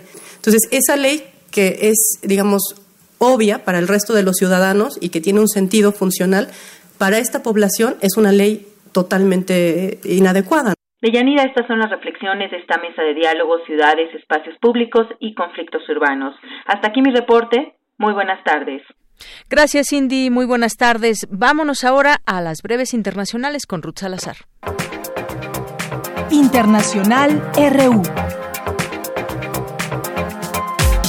La activista sueca Greta Thunberg hizo un llamado a los ricos y poderosos asistentes al Foro Económico Mundial de Davos a pasar a la acción y a no quedarse en la superficie que supone asumir la emergencia climática y no hacer nada. El hecho de que Estados Unidos abandone el Acuerdo de París parece indignar y preocupar a todo el mundo, y debería hacerlo, pero el hecho de que todos estemos a punto de fracasar en los compromisos alcanzados en el Acuerdo de París no parece molestar en absoluto a quienes están en el poder. Por su parte, el alto comisionado de Naciones Unidas para los Refugiados, Filippo Grandi, advirtió en su participación en Davos que el mundo debe prepararse para un aumento en la cifra de desplazados, ya que millones de personas podrían verse expulsadas de sus hogares por el impacto del cambio climático. El coronavirus tipo SARS ya ha cobrado la vida de seis personas en China y ha infectado hasta la fecha a cerca de 300. Por el momento se teme que el virus se propague rápidamente durante las vacaciones del Año Nuevo Lunar en el país asiático, por lo que se prevén millones de desplazamientos. El Ministerio Público de Bolivia ampliará la investigación contra los funcionarios del gobierno Evo Morales. Entre ellos el candidato presidencial del Movimiento al Socialismo MAS, Luis Arce Catacora, designado apenas ayer como representante de esta formación política de cara a las elecciones que se celebrarán en mayo próximo. En Colombia, la alcaldía del municipio Tumaco, en el departamento Nariño, declaró el estado de emergencia por el desplazamiento obligado de casi 4.000 personas por parte de grupos armados. El tercer impeachment en la historia estadounidense comenzó este martes en el Senado de Estados Unidos. El presidente Donald Trump se enfrenta a dos cargos. Un supuesto abuso de poder por presionar a Ucrania con la intención de perjudicar a su rival político, el ex vicepresidente Joe Biden, y otro de obstrucción al Congreso por entorpecer la investigación relativa al caso. El juicio político comenzó con un debate sobre las reglas del juego. Haber cometido estos crímenes, de estos delitos graves y menos graves de altos funcionarios requieren la condena y la remoción de este presidente. Nosotros consideramos que es así y que la Constitución requiere que así sea, o el poder de juicio político debe ser considerado una reliquia. Y el pueblo estadounidense quedará expuesto a un posible presidente que pueda abusar su poder y que quede expuesto también ante el otro único poder que tenemos, que son las elecciones. Entonces ustedes votarán Porque tu opinión es importante, síguenos en nuestras redes sociales, en Facebook como Prisma RU y en Twitter como arroba PrismaRU. Queremos escuchar tu voz. Nuestro teléfono en cabina es 55 36 43 39. Continuamos dos de la tarde con 21 minutos. Como les decía cuando iniciamos el programa, tengo en mis manos este libro Buscando a los 43 de Ayotzinapa.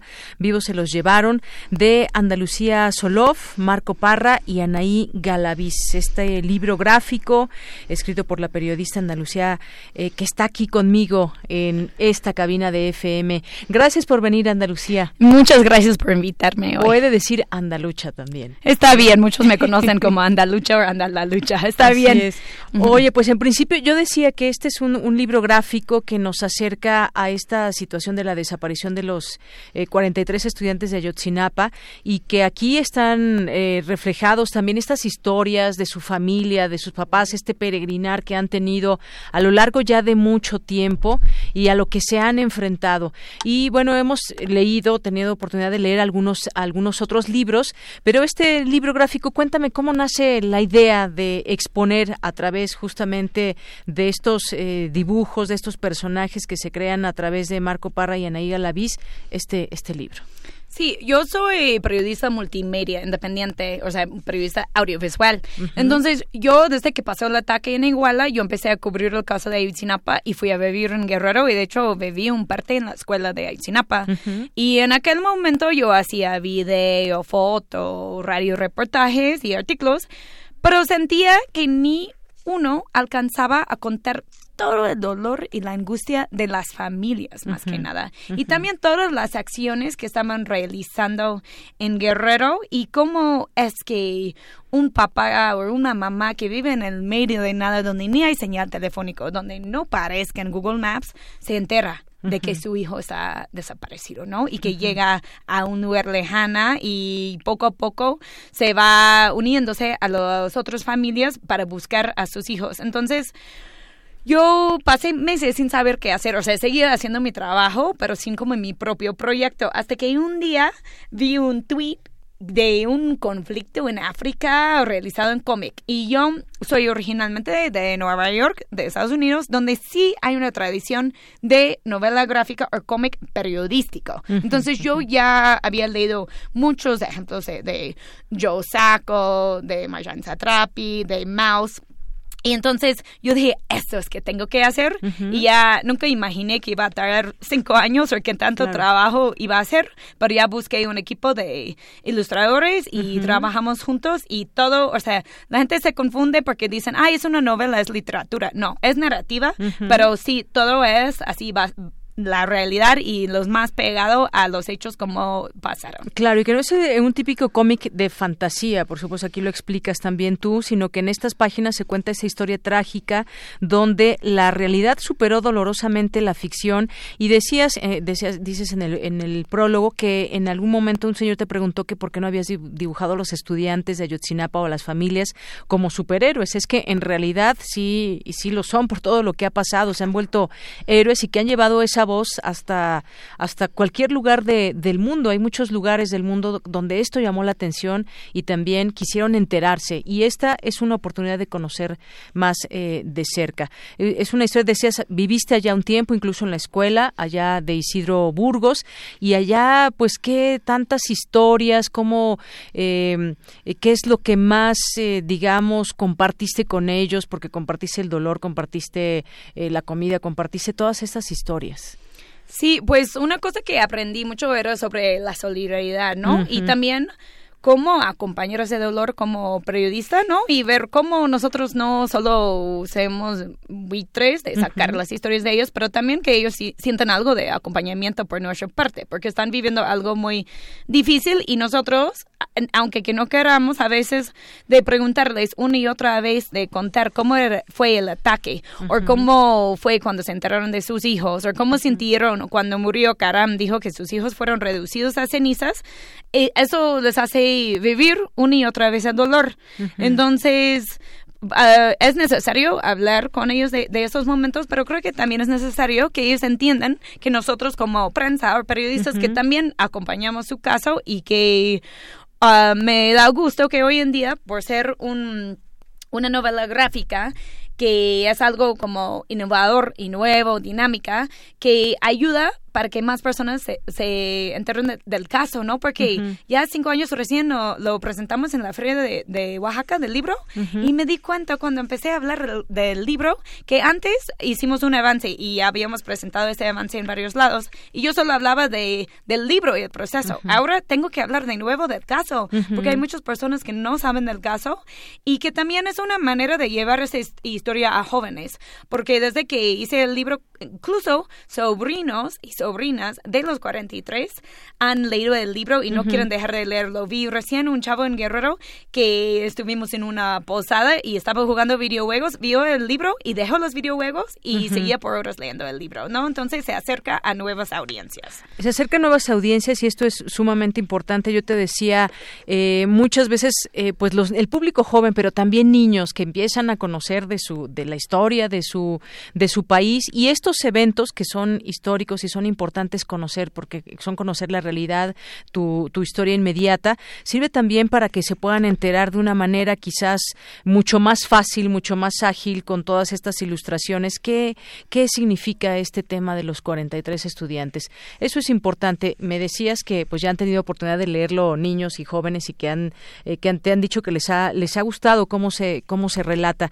Y, cuéntame también, eh, pues ya me decías un poco de estas historias que, que te compartieron eh, y como periodista independiente hiciste otros trabajos justamente sobre, sobre este tema y pues finalmente te movió a hacer esto, esta novela gráfica. cuanto, en cuanto a los personajes, ¿quiénes podemos encontrar dentro de, de la novela? Platícame.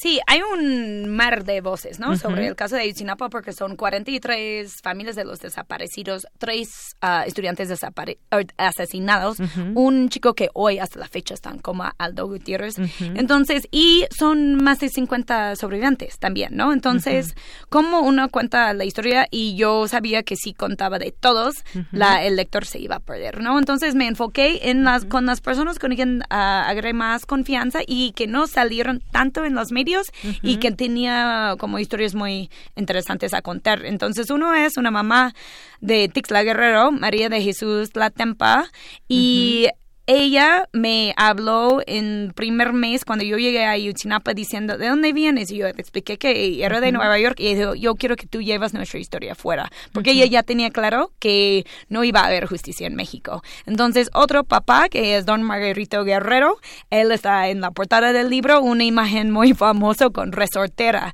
lanzando, o sea, expresando su rabia así los militares cuando fueron a un cuartel ah, exigiendo que abran el cuartel para ver en Iguala que sus hijos estuvieron adentro y él es un campesino de un pueblo que sí no está en Google Maps, que no está, no hay señal y que él sí ha recorrido todo el país buscando a su hijo y también dos estudiantes, Ernesto Guerrero y Uriel Solís, que son sobrevivientes y que tenían pues la, o sea, me contaron muchas veces que yo les llamaba todo el tiempo pidiendo un detalle, otro detalle, otro detalle, porque quería que todo fuera lo más real que pudiera ser. Exacto. Y bueno, este trabajo está basado en decenas de viajes, más de 80 entrevistas. Cuando estabas haciendo el trabajo, pues las cosas estaban también muy, muy fuertes, muy calientes, por decirlo de alguna manera. Eh, ¿En algún momento tú sentiste que tu, que tu vida corría peligro por el trabajo que estabas realizando? ¿Cómo fue este pues este asunto porque también pues eh, te digo había se había llamado la atención no solamente de México sino de del mundo y estaban puestos ahí los ojos. Cómo fue esta parte si te sentiste en algún momento en riesgo mm, sí tantos que creo que no alcanzo a contarles en ese momento pero creo que mm, hay dos momentos que cuento rápido. Uno que fui con una caravana de los padres y viajamos por todo Guerrero para visitar a los pueblos de donde vinieron los estudiantes, ¿no? y, y, sí, y ahí uh, una noche se descompuso el camión en, una carretera muy peligrosa. Estuvimos ahí en la madrugada y un papá me preguntó, ¿tú qué haces aquí? Y yo dije, pues sí, ustedes están aquí, nosotros como periodistas tenemos que estar aquí también y acompañar las historias porque había muchos periodistas que escribieron todo de Ayotzinapa desde su escritorio eh, en Polanco, ¿no? O sea, que nunca fueron a donde los hechos ni hablaron con las familias. Que se enteraban del día a día a través de, de tweets, medios que lo, que lo relataban de tweets de personas que, como tú, estaban en el lugar de los hechos. Sí, eso uno y otro. Cuando fuimos al basurero en Cocula, nosotros, un grupo de periodistas, fuimos pocos días después de que habían anunciado que de la verdad histórica y que los habían asesinado, incinerado ahí y no fue resguardado el lugar. Y aunque después recogieron más evidencia. Y cuando estuvimos saliendo ahí, dos camionetas de ah, sin placas, blindados, llegaron al medio de nada para preguntarnos qué, qué estuvimos haciendo ahí, ¿no? Y yo no alcancé a verlos, pero otros compañeros sí dijeron que estaban armados. Entonces, no, hasta la fecha no sabemos quiénes eran, solo sabemos que no quisieron que estuviéramos ahí investigando el basurero y investigando el caso. Así es. Y bueno, por lo que nos cuenta, tuviste también, por otra parte, esta gran y buena relación que lograste hacer con todas estas eh, familiares, Laura, que eh, nos platicas cómo se llamaban, por ejemplo, los estudiantes que se salvaron, que no participaron, digamos, esta noche en estas, eh, en estas labores que estaban haciendo, porque ellos venían a la Ciudad de México, todo este boteo, el tema de los camiones y demás, pero cómo se, cómo se relacionaron los familiares que tenían a un estudiante, que tienen a un estudiante desaparecido y estos muchachos que se solidarizaban, que decían y que, se ponen a pensar, pudimos haber sido nosotros y podían haber sido nuestros padres los que estuvieran aquí. ¿Cómo, eh, ¿Qué experiencias te deja todo eso de haber, de haber trabajado con esta gente? Pues gente que eh, muy necesitada, gente que quiere de verdad eh, y que muchos ellos sus sueños se vieron frustrados, querían estudiar solamente y, y llegar a ser alguien en la vida para ayudar a este país. ¿Cómo fue tu relación sí, yo me acuerdo uh, en un inicio, y eso sí cuento ahí, que Ernesto Guerrero, cuando lo entrevistamos en aquel momento para el medio de Intercept, y nosotros preguntamos, oye, ¿cómo ves la búsqueda? Y él, a mis compañeros los buscan en fosas. ¿Por qué no los buscan vivos? Los llevaron vivos y solo los buscan muertos, ¿no? Y él es una voz muy clara y tuvimos la oportunidad en diciembre cuando lanzamos el libro y la primera presentación que él y, también María de Jesús participaron en la presentación. Él dijo que este libro sí es eh, como parte de la lucha contra el olvido, pero también él dijo, ¿no? Que muchas veces no quería contar su historia y que solo porque él cambiaba el número, yo le buscaba y le buscaba y le buscaba y sí me contaba, pero él sí tal, tal cual dijo, aquí está la tía Mary Tree, porque ellos refieren a, los otros familias como tía.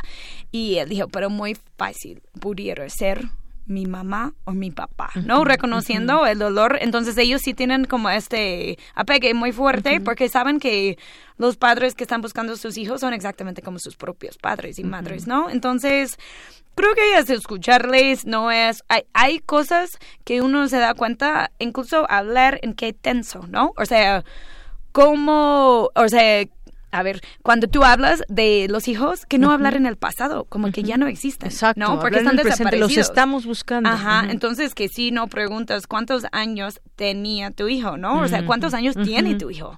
Porque no, no hay pruebas que están muertos, ¿no? Entonces, es desde, desde esta perspectiva, desde el tenso. Yo me acuerdo que un papá, Antonio Tizapa, que aparece brevemente en el libro, me gustaría en una versión internacional hablar un poco más de él, porque él vive en Nueva York y fue de inmigrante hace como 17 años y es papá de uno de los chicos y él organiza maratones y tiene un equipo de de carreras de uh, running for Ayotzinapa y él sí cuando la primera vez que le entrevisté él dijo qué bueno que me preguntas cuántos años tiene mi hijo como que si tú no hablas como si ya está muerto no entonces creo que tiene que ver con nuestra propia sensibilidad y también de no siempre repetir lo que decía el gobierno. Tantos periodistas solo repetían la verdad histórica y cualquier otra cosa que la procuraduría de justicia decía no entonces nosotros como periodistas tenemos que investigar y no solo replicar que otros medios están diciendo o que el gobierno está diciendo.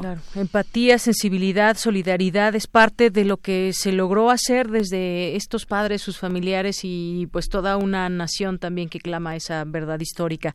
Todos estos hechos, eh, Andalucha, en el libro fueron documentados, comprobados, también se presentan de acuerdo con lo que vivieron los personajes y los periodistas en estos días. Eso es lo que podemos encontrar en esta novela gráfica que la recomendamos.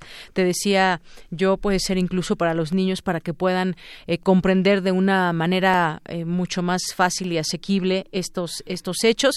Lo recomendamos desde aquí, por supuesto, buscando a los 43 de Ayotzinapa, vivos se los llevaron de Andalucía Solov, eh, Marco Parra, Anaí Galaviz. Muchísimas gracias por estar con nosotros, por venirnos a platicar de, de Viva Voz esta, esta, ese trabajo tuyo que te llevó, pues me imagino, mucho tiempo, mucho trabajo y sobre todo, pues este, este esto es el producto que se tiene y ojalá que pues que tenga mucho éxito para que esta exigencia de la verdad siga siempre en pie. Muchas, gracias. Y se pueden encontrar el libro en librerías en todo el país, en línea, y pronto vamos a estar haciendo muchas otras presentaciones donde también pueden ver todo este trabajo y conseguir el libro. ¿Tus redes sociales? Sí, yo soy Andala Lucha y me pueden seguir en Twitter y Instagram. El proyecto, si buscas, es originalmente lo habíamos pensado en inglés, es Alive You Took Them, pero igual si vas a mi perfil Andala Lucha en el primer tweet, ya verás también el, el del proyecto y también en Facebook se pueden seguir el proyecto con Vivos se los llevaron y ahí vamos a estar publicando todas las presentaciones, incluso las entrevistas que nos han hecho. Claro que sí. Bueno, pues Andalucha, muchísimas gracias. Periodista independiente, te seguimos y buenas tardes. Gracias. Muchísimas gracias. Porque tu opinión es importante, síguenos en nuestras redes sociales, en Facebook como Prisma RU y en Twitter como arroba PrismaRU. Queremos escuchar tu voz. Nuestro teléfono en cabina es 55 36 43 39. Prisma RU. Relatamos al mundo.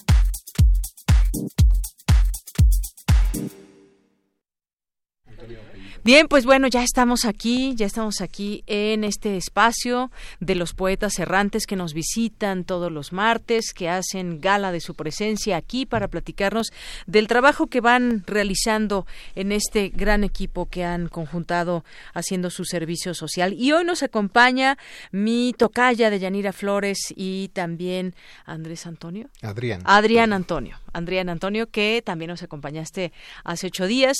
Bienvenidos, ¿cómo están?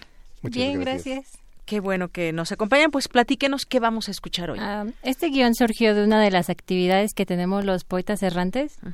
Y estaba platicando con una señora del asilo, un granito de arena, y me dijo que extrañaba a su esposo que ya había fallecido. Entonces, pues me inspiré en hacer una historia ficcional sobre su vida. Y para ello utilicé dos poemas, uno de Víctor Hugo llamado Mañana al alba y otro de Elías Nandino que es Morir y pues me ayudó para esa para la realización del video me ayudó este Gabriel Tierra Fría a quien le mando saludos. Y pues es todo. Muy bien. Bueno pues eso es lo que vamos a escuchar. Quizás ella nos esté sintonizando. Sí, y le mandamos por supuesto un saludo. Adrián tú quieres comentar algo este pues nada previo a escuchar este trabajo. pues mm, nada más aquí la compañera pues me dio la oportunidad no de actuar como lo que es el esposo aquí en en este guion. Y pues Creo que nada más es eso. Bueno, pues ¿qué les parece si lo escuchamos y regresamos a despedirnos? Poeta soy, errado voy, buscando el sonido que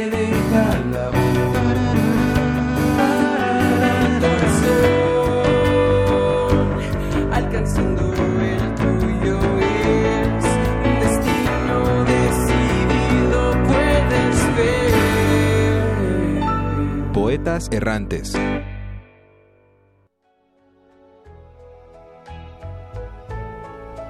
Why does the sun go on shining?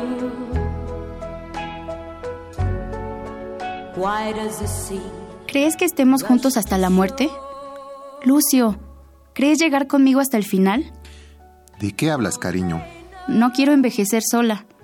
Quiero estar contigo hasta mi muerte. Te prometo estar ahí. ¿Y tú? Ya sabes que sí. No me sueltes nunca. No cumpliste tu promesa. Pase su medicina, no me la vaya a esconder. Cuando murió mi esposo, mi hijo me botó en este lugar con el pretexto de que necesitaba mejores cuidados. Extraño mi vida. Estamos haciendo todo lo posible para que su hijo venga. Sé que no vendrá. Siéntate aquí. ¿Puedes prometerme algo? ¿Qué es lo que desea? Que vivas por mí, pequeña Estela. No me diga eso. Quiero que goces cada segundo, que disfrutes la lluvia, el sol, el viento. No dejes de sentirte viva. Goza tu juventud y tu tiempo. Yo ya estoy anciana, pero tú apenas estás empezando a volar. Extraño mucho a mi Lucio y sé que dentro de muy poco partiré con él. Men say only fools rush ¿Alguna vez has pensado cómo será nuestra vejez? ¿Cómo moriremos? Solo sé que estaremos juntos, tal vez tomados de la mano. Para ti, ¿qué es morir? Pienso que morir es alzar el vuelo, sin alas, sin ojos y sin cuerpo. Nunca olvides eso que acabas de decirme. Trataré de estar siempre contigo. Señora Aurora. Señora Aurora. Sí, querida. Discúlpame. Estaba recordando a mi marido. Haré todo lo posible para que su hijo pueda visitarla. Gracias, Estela. Pero aún eres muy ingenua. Pero... Déjame sola. Y recuerda lo que te pedí. Sí, dígame. Soy Estela, enfermera del asilo donde está su madre. Ella lo necesita. Por favor, ahorita no me moleste. Estoy muy ocupado. ¿Cuánto quiere? No le marco para pedir dinero. Estoy llamándole porque estimo mucho a su madre. Dedíquese a lo suyo. Mi tiempo es muy valioso.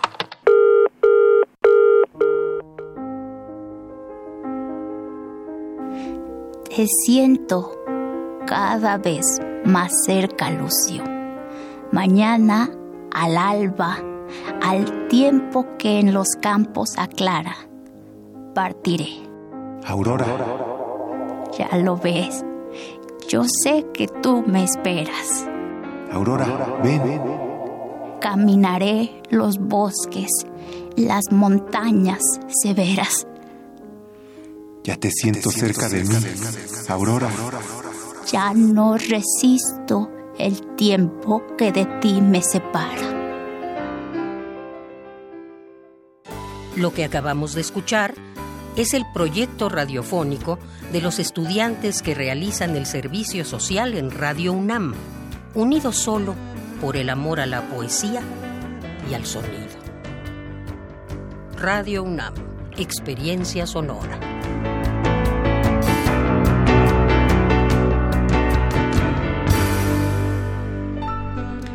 Ya no resisto el tiempo que de ti me separa. Qué frase. Y bueno, le mandamos a, saludos a Aurora si nos está escuchando.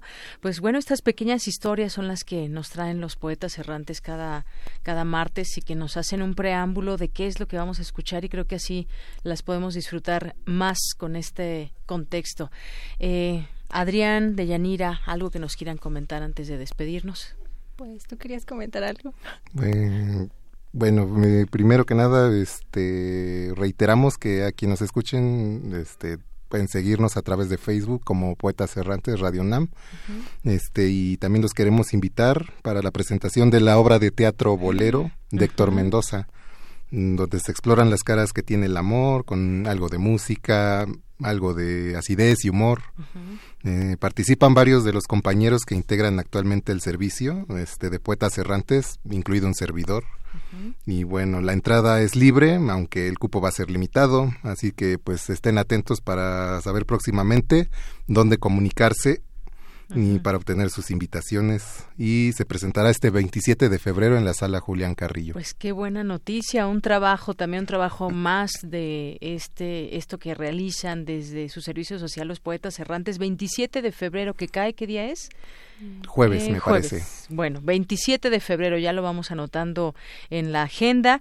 Y esas historias, quizás mm, las redes sociales de Yanira, me gustaría que las compartieras. Mm. Quizás no sé si esto se valga, que quienes los escuchen, quienes los sigan, puedan también pues hacerles llegar quizás alguna historia. ¿Puede Sí, ser? Nos pueden encontrar en Facebook por Poetas Errantes Radio UNAM y allí subimos las cápsulas. Cada semana. Cada semana se sube una cápsula, aunque estas pues llevan como cierto retraso. Así es que pues este ahorita va en la número 7 me parece de las 50 y algo que ya tenemos entonces. Bueno, poco a poco vamos a ir conociendo esas historias quienes no las hayan escuchado, nosotros que pues vimos nacer este espacio y este trabajo suyo, pues hemos escuchado prácticamente todas. Pues muchísimas gracias por venir. Los esperamos el siguiente martes ese trabajo de los poetas errantes. Muchas gracias. Gracias, de Yanira Flores. Gracias, Adrián Antonio. Continuamos. Relatamos al mundo. Relatamos al mundo. Porque tu opinión es importante, síguenos en nuestras redes sociales, en Facebook como Prisma RU y en Twitter como arroba PrismaRU. Queremos escuchar tu voz. Nuestro teléfono en cabina es 55 36 43 39. Colaboradores RU. Literatura. Es momento de literatura en A la orilla de la tarde con Alejandro Toledo, que todos los martes está aquí presente vía telefónica para platicarnos y recomendarnos lecturas y enmarcarlas también en hechos interesantes que las rodean. ¿Qué tal Alejandro? ¿Cómo estás? Buenas tardes. Bien, Deyanira, ¿cómo estás tú? Muy bien, muchas gracias. Pues cuéntanos hoy sobre El primer hombre de Albert Camus. Sí, este, estamos recordando este mes que el, el 4 de enero de 1960 eh, muere Camus en un accidente de, de carretera. No, este, estaba yo tratando de recordar algunos este, incidentes parecidos y tal vez Bebo, un escritor cristino, también muere en un accidente de carretera. Y este y un mexicano, José Carlos Becerra, también tuvo una una muerte similar, ¿no? En, en, este caso, él no iba conduciendo el, el automóvil, creo que se le ponchó una, una llanta y fue a, estrellarse contra un árbol. Y murieron el conductor y, y Camus, las, quienes venían atrás, no. Y en el portafolio de Camus apareció un manuscrito, es el, el texto en el que él estaba trabajando, que era la, la novela autobiográfica El el primer hombre, que fue publicada varias décadas después porque era un texto manuscrito, no estaba pasado a máquina, había que revisar línea por línea. Entonces, sus, las ediciones que francesa y luego la, la española eh, salieron hasta los años, por ahí de los años 90, ¿no? Sí. La traducción de de Tusquets es de Aurora Bernardes, que es una, una gran traductora. Y lo que tenemos es, es, es, es un borrador de una novela que tiene algunos momentos realmente importantes. Por ejemplo, el primero es este eh, la, la, la, forma como Camus recrea eh, su nacimiento en, en el año 1913, ¿no? Hay, es toda una circunstancia en que sus padres están viajando en, una carreta para llegar a un lugar donde el papá va a tener un nuevo empleo. Uh Una noche lluviosa, este, entonces hace toda una recreación de lo que pudo ser su, su nacimiento en 1913, ¿no? Luego resulta que el padre muere al, al año al año siguiente y en el en el relato del primer hombre este, vemos al, hombre de, de 40 años yendo al lugar en donde está enterrado su padre como buscando el, la sombra o el fantasma de, del padre y al encontrar la tumba se da cuenta de que él de 40 años es mayor que como era su padre cuando murió a los a los 29 años. Y revisa las otras las otras tumbas y se da cuenta que, que ese cementerio de, de soldados muertos en la Primera Guerra Mundial es un cementerio de jóvenes, que la mayoría de los que están ahí enterrados eran más, más jóvenes que él, que la edad que él tiene cuando visita ese ese cementerio. ¿no? Entonces, con esas dos escenas es que empieza la la novela, lo que lo que queda de esa novela en proceso se llama El primer hombre, y son, son escenas realmente muy fuertes. Una es la recreación de su, las, las circunstancias que rodearon su nacimiento y luego esa visita al, al cementerio para este para visitar a, a su padre, ¿no? Que era algo que, que dice en, en el relato, era un pedido que le hacía que le hacía su madre de que fuera a la tumba y le dijera y le dijera cómo era, ¿no? Esto es como lo que da pie a la a lo que iba a ser la novela que, que recrea la, la infancia de, de Camus, este la abuela era la, la, la jefa, digamos, de la, de la casa, era una una mujer estricta que le, le daba unos zapatos así este, gruesos, fuertes, que, que ella quería que le duraran mucho tiempo, pero él tenía la afición desde entonces del fútbol.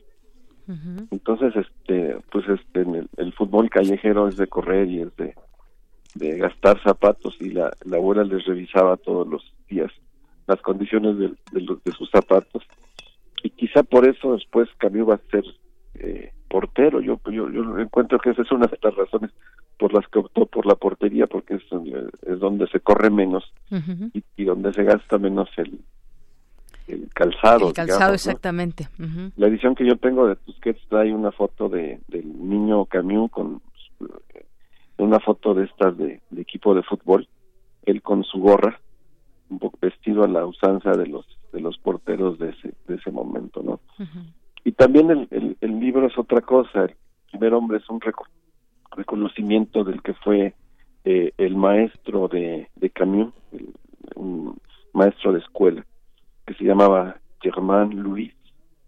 Eh, el, el, mismo personaje cuando visita el cementerio va a ver en esa misma ciudad, va a visitar a su a su maestro, al que le dice eh, a usted le debo todo porque él siente que el maestro es el que le, le cambia la vida, el que lo introduce en la literatura, en los libros y el que le muestra lo que es este, lo que es el mundo, ¿no?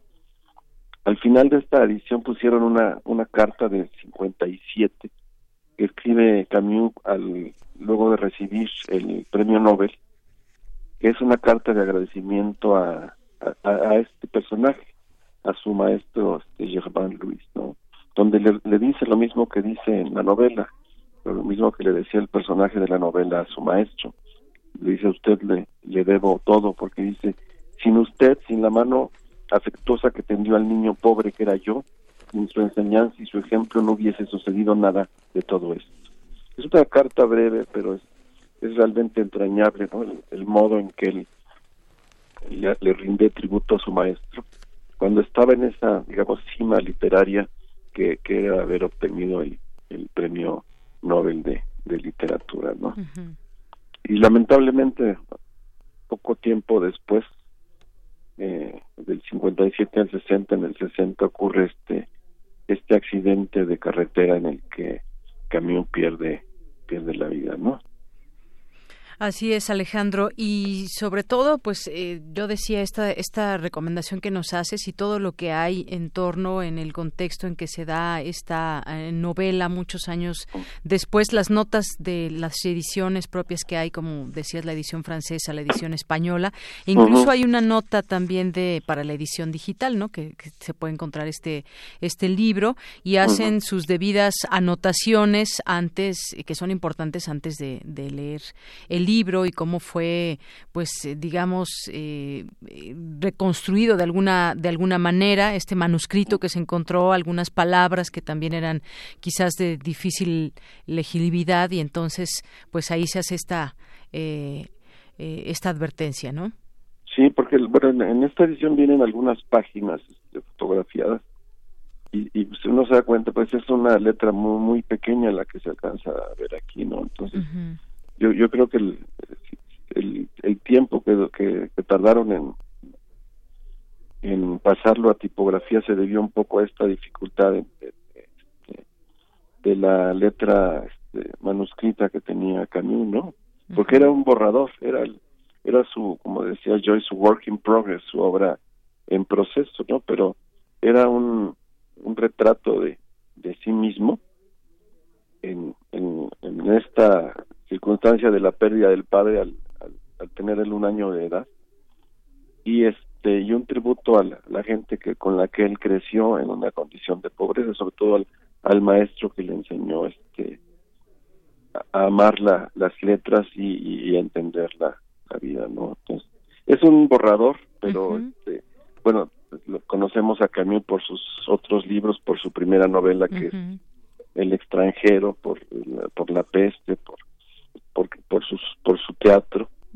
y, y este y tenemos ese este acercamiento digamos a un a lo que iba a ser una una novela y, que se llama el, el, primer hombre ¿no? el primer hombre es, es el padre pero también es, es el, el, el, hijo que va que va en busca de esa de ese fantasma no así es bueno, pues nos quedamos con esa recomendación el día de hoy de Albert Camus, el primer hombre, y pues muchas gracias Alejandro.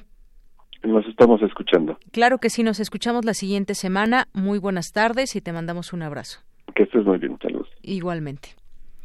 Continuamos y bueno, recuerde seguir a Alejandro Toledo en su Twitter, arroba Toledo Bloom. Y ya casi nos vamos. Mañana, mañana posiblemente estamos siguiendo este tema del primer caso de coronavirus de China en Estados Unidos en donde, pues según el diario The Washington Post, el hombre viajó la semana pasada a China y llegó al país antes de que se comenzaran a inspeccionar a los pasajeros provenientes de este país asiático. Este coronavirus que, pues bueno, podría resultar o ha resultado letal para varias personas allá en, China y pues se conoce ahora de este de este caso allá en Estados Unidos. ¿Cómo van cambiando estos eh, virus? ¿Cómo eh, cómo, cómo es que afectan a la humanidad. Bueno, pues vamos a, seguir hablando de estos temas. Por lo pronto, pues muchas gracias por haber estado aquí con nosotros, aquí en Prisma RU 96.1 de FM, en www.radio.unam.mx. Recuerde que nos escucha todos los días de lunes a viernes de 1 a 3 de la tarde con toda la información universitaria de México y del mundo, nuestros distintos colaboradores y secciones. Así que escríbanos. Nuestras redes sociales ya las conoce, ahí los leemos y estamos atentos. Son las 2.58 y vamos a despedirnos con un poco de música. Plácido Domingo, que es hoy su cumpleaños. ¿Cuántos, cuántos, cuántos años? Eh, bueno, pues esto, con esto nos vamos a despedir. Muchas gracias. Yo soy de Yanira Morán y a nombre de todo el equipo. Gracias, buenas tardes y buen provecho. 79 años. Plácido Domingo.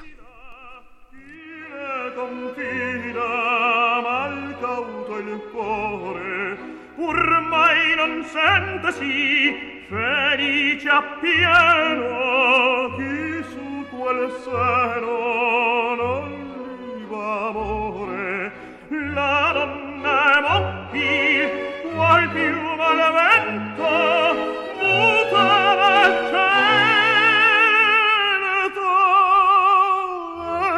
pensier. Che di pensier.